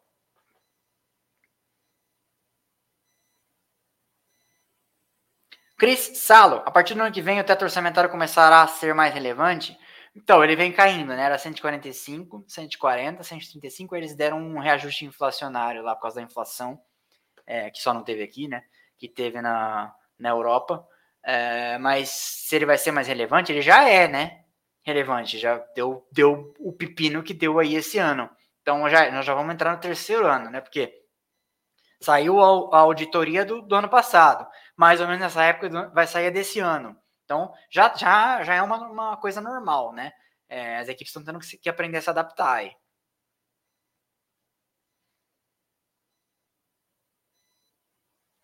Perboni. Horner postou que conversaram e tá tudo certo para a próxima corrida. E que se precisar, Max ajuda. Acha mesmo que o Vespa ajuda o Pérez?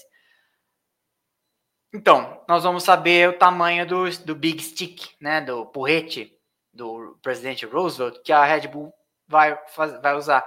Hoje, nós, semana que vem, nós vamos saber se a Red Bull ainda manda no Verstappen ou se já virou. Lembra quando tinha aquele técnico não sei se era o Walter, Wagner Mancini ou Walter Mancini, que chama Walter Mancini é um restaurante, acho que é Wagner Mancini. Quem foi que era técnico do Santos e uma vez o Verstappen. Oh, Verstappen. Quem foi que era técnico do Santos e uma vez o Neymar falou uma puta de uma merda e o técnico, em vez de. A diretoria do Santos, em vez de fazer qualquer coisa com o Neymar, é, demitiu o técnico. Lembra disso? Boleiros do canal, falem aí. Dorival Júnior, César aqui o Takasiki disse. É, foi o Dorival Júnior. É, eu achava que era o, não sei o que lá, Mancini. Dorival Júnior, ou Dorival Júnior, Dorival Júnior. Tutoriais CapCut também, CapCut também falou. Então, não teve essa história? Então, é, aí, o pessoal respondeu, Dorival.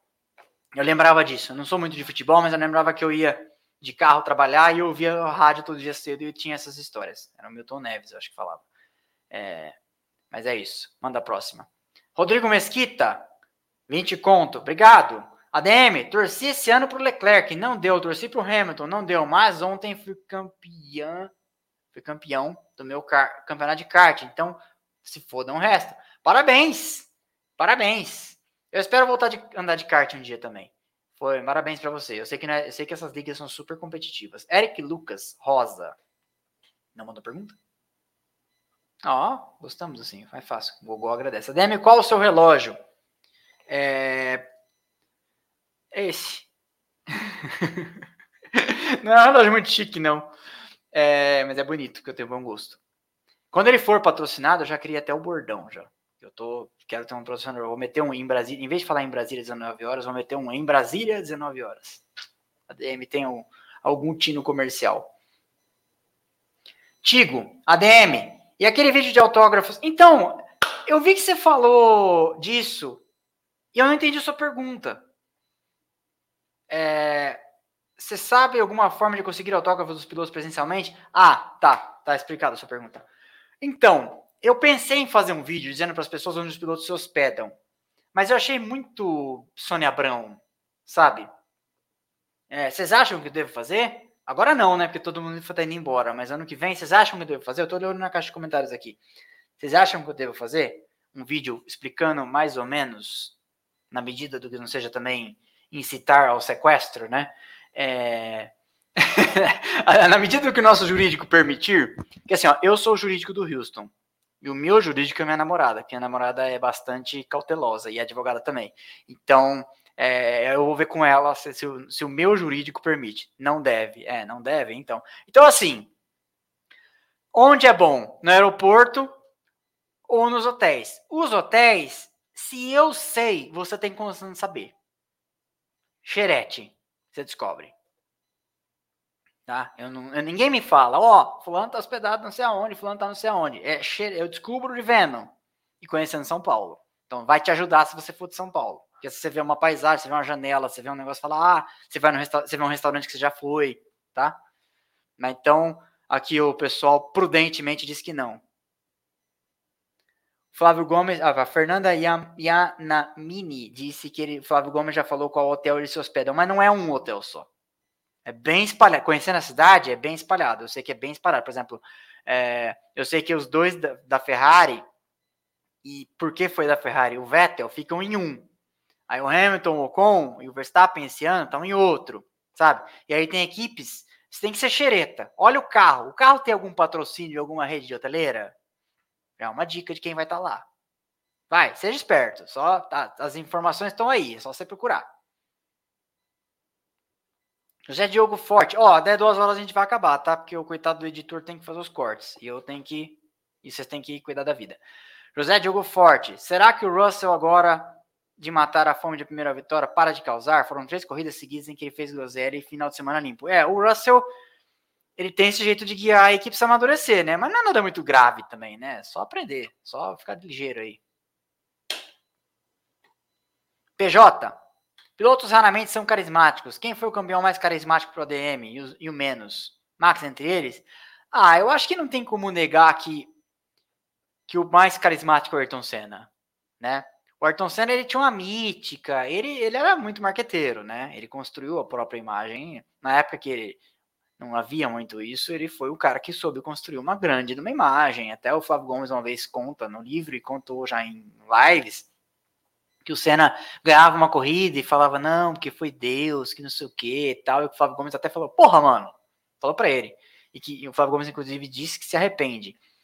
Puta corrida aí, você apavorou, ganhou, vai ficar falando de Deus toda hora, toda hora. E o Senna meio que acreditava nisso. Não, foi Deus, não fosse Deus, sabe, umas coisas assim. Então, eu acho que pela lenda, o Senna é muito maior do que os resultados dele, se for pensar, né?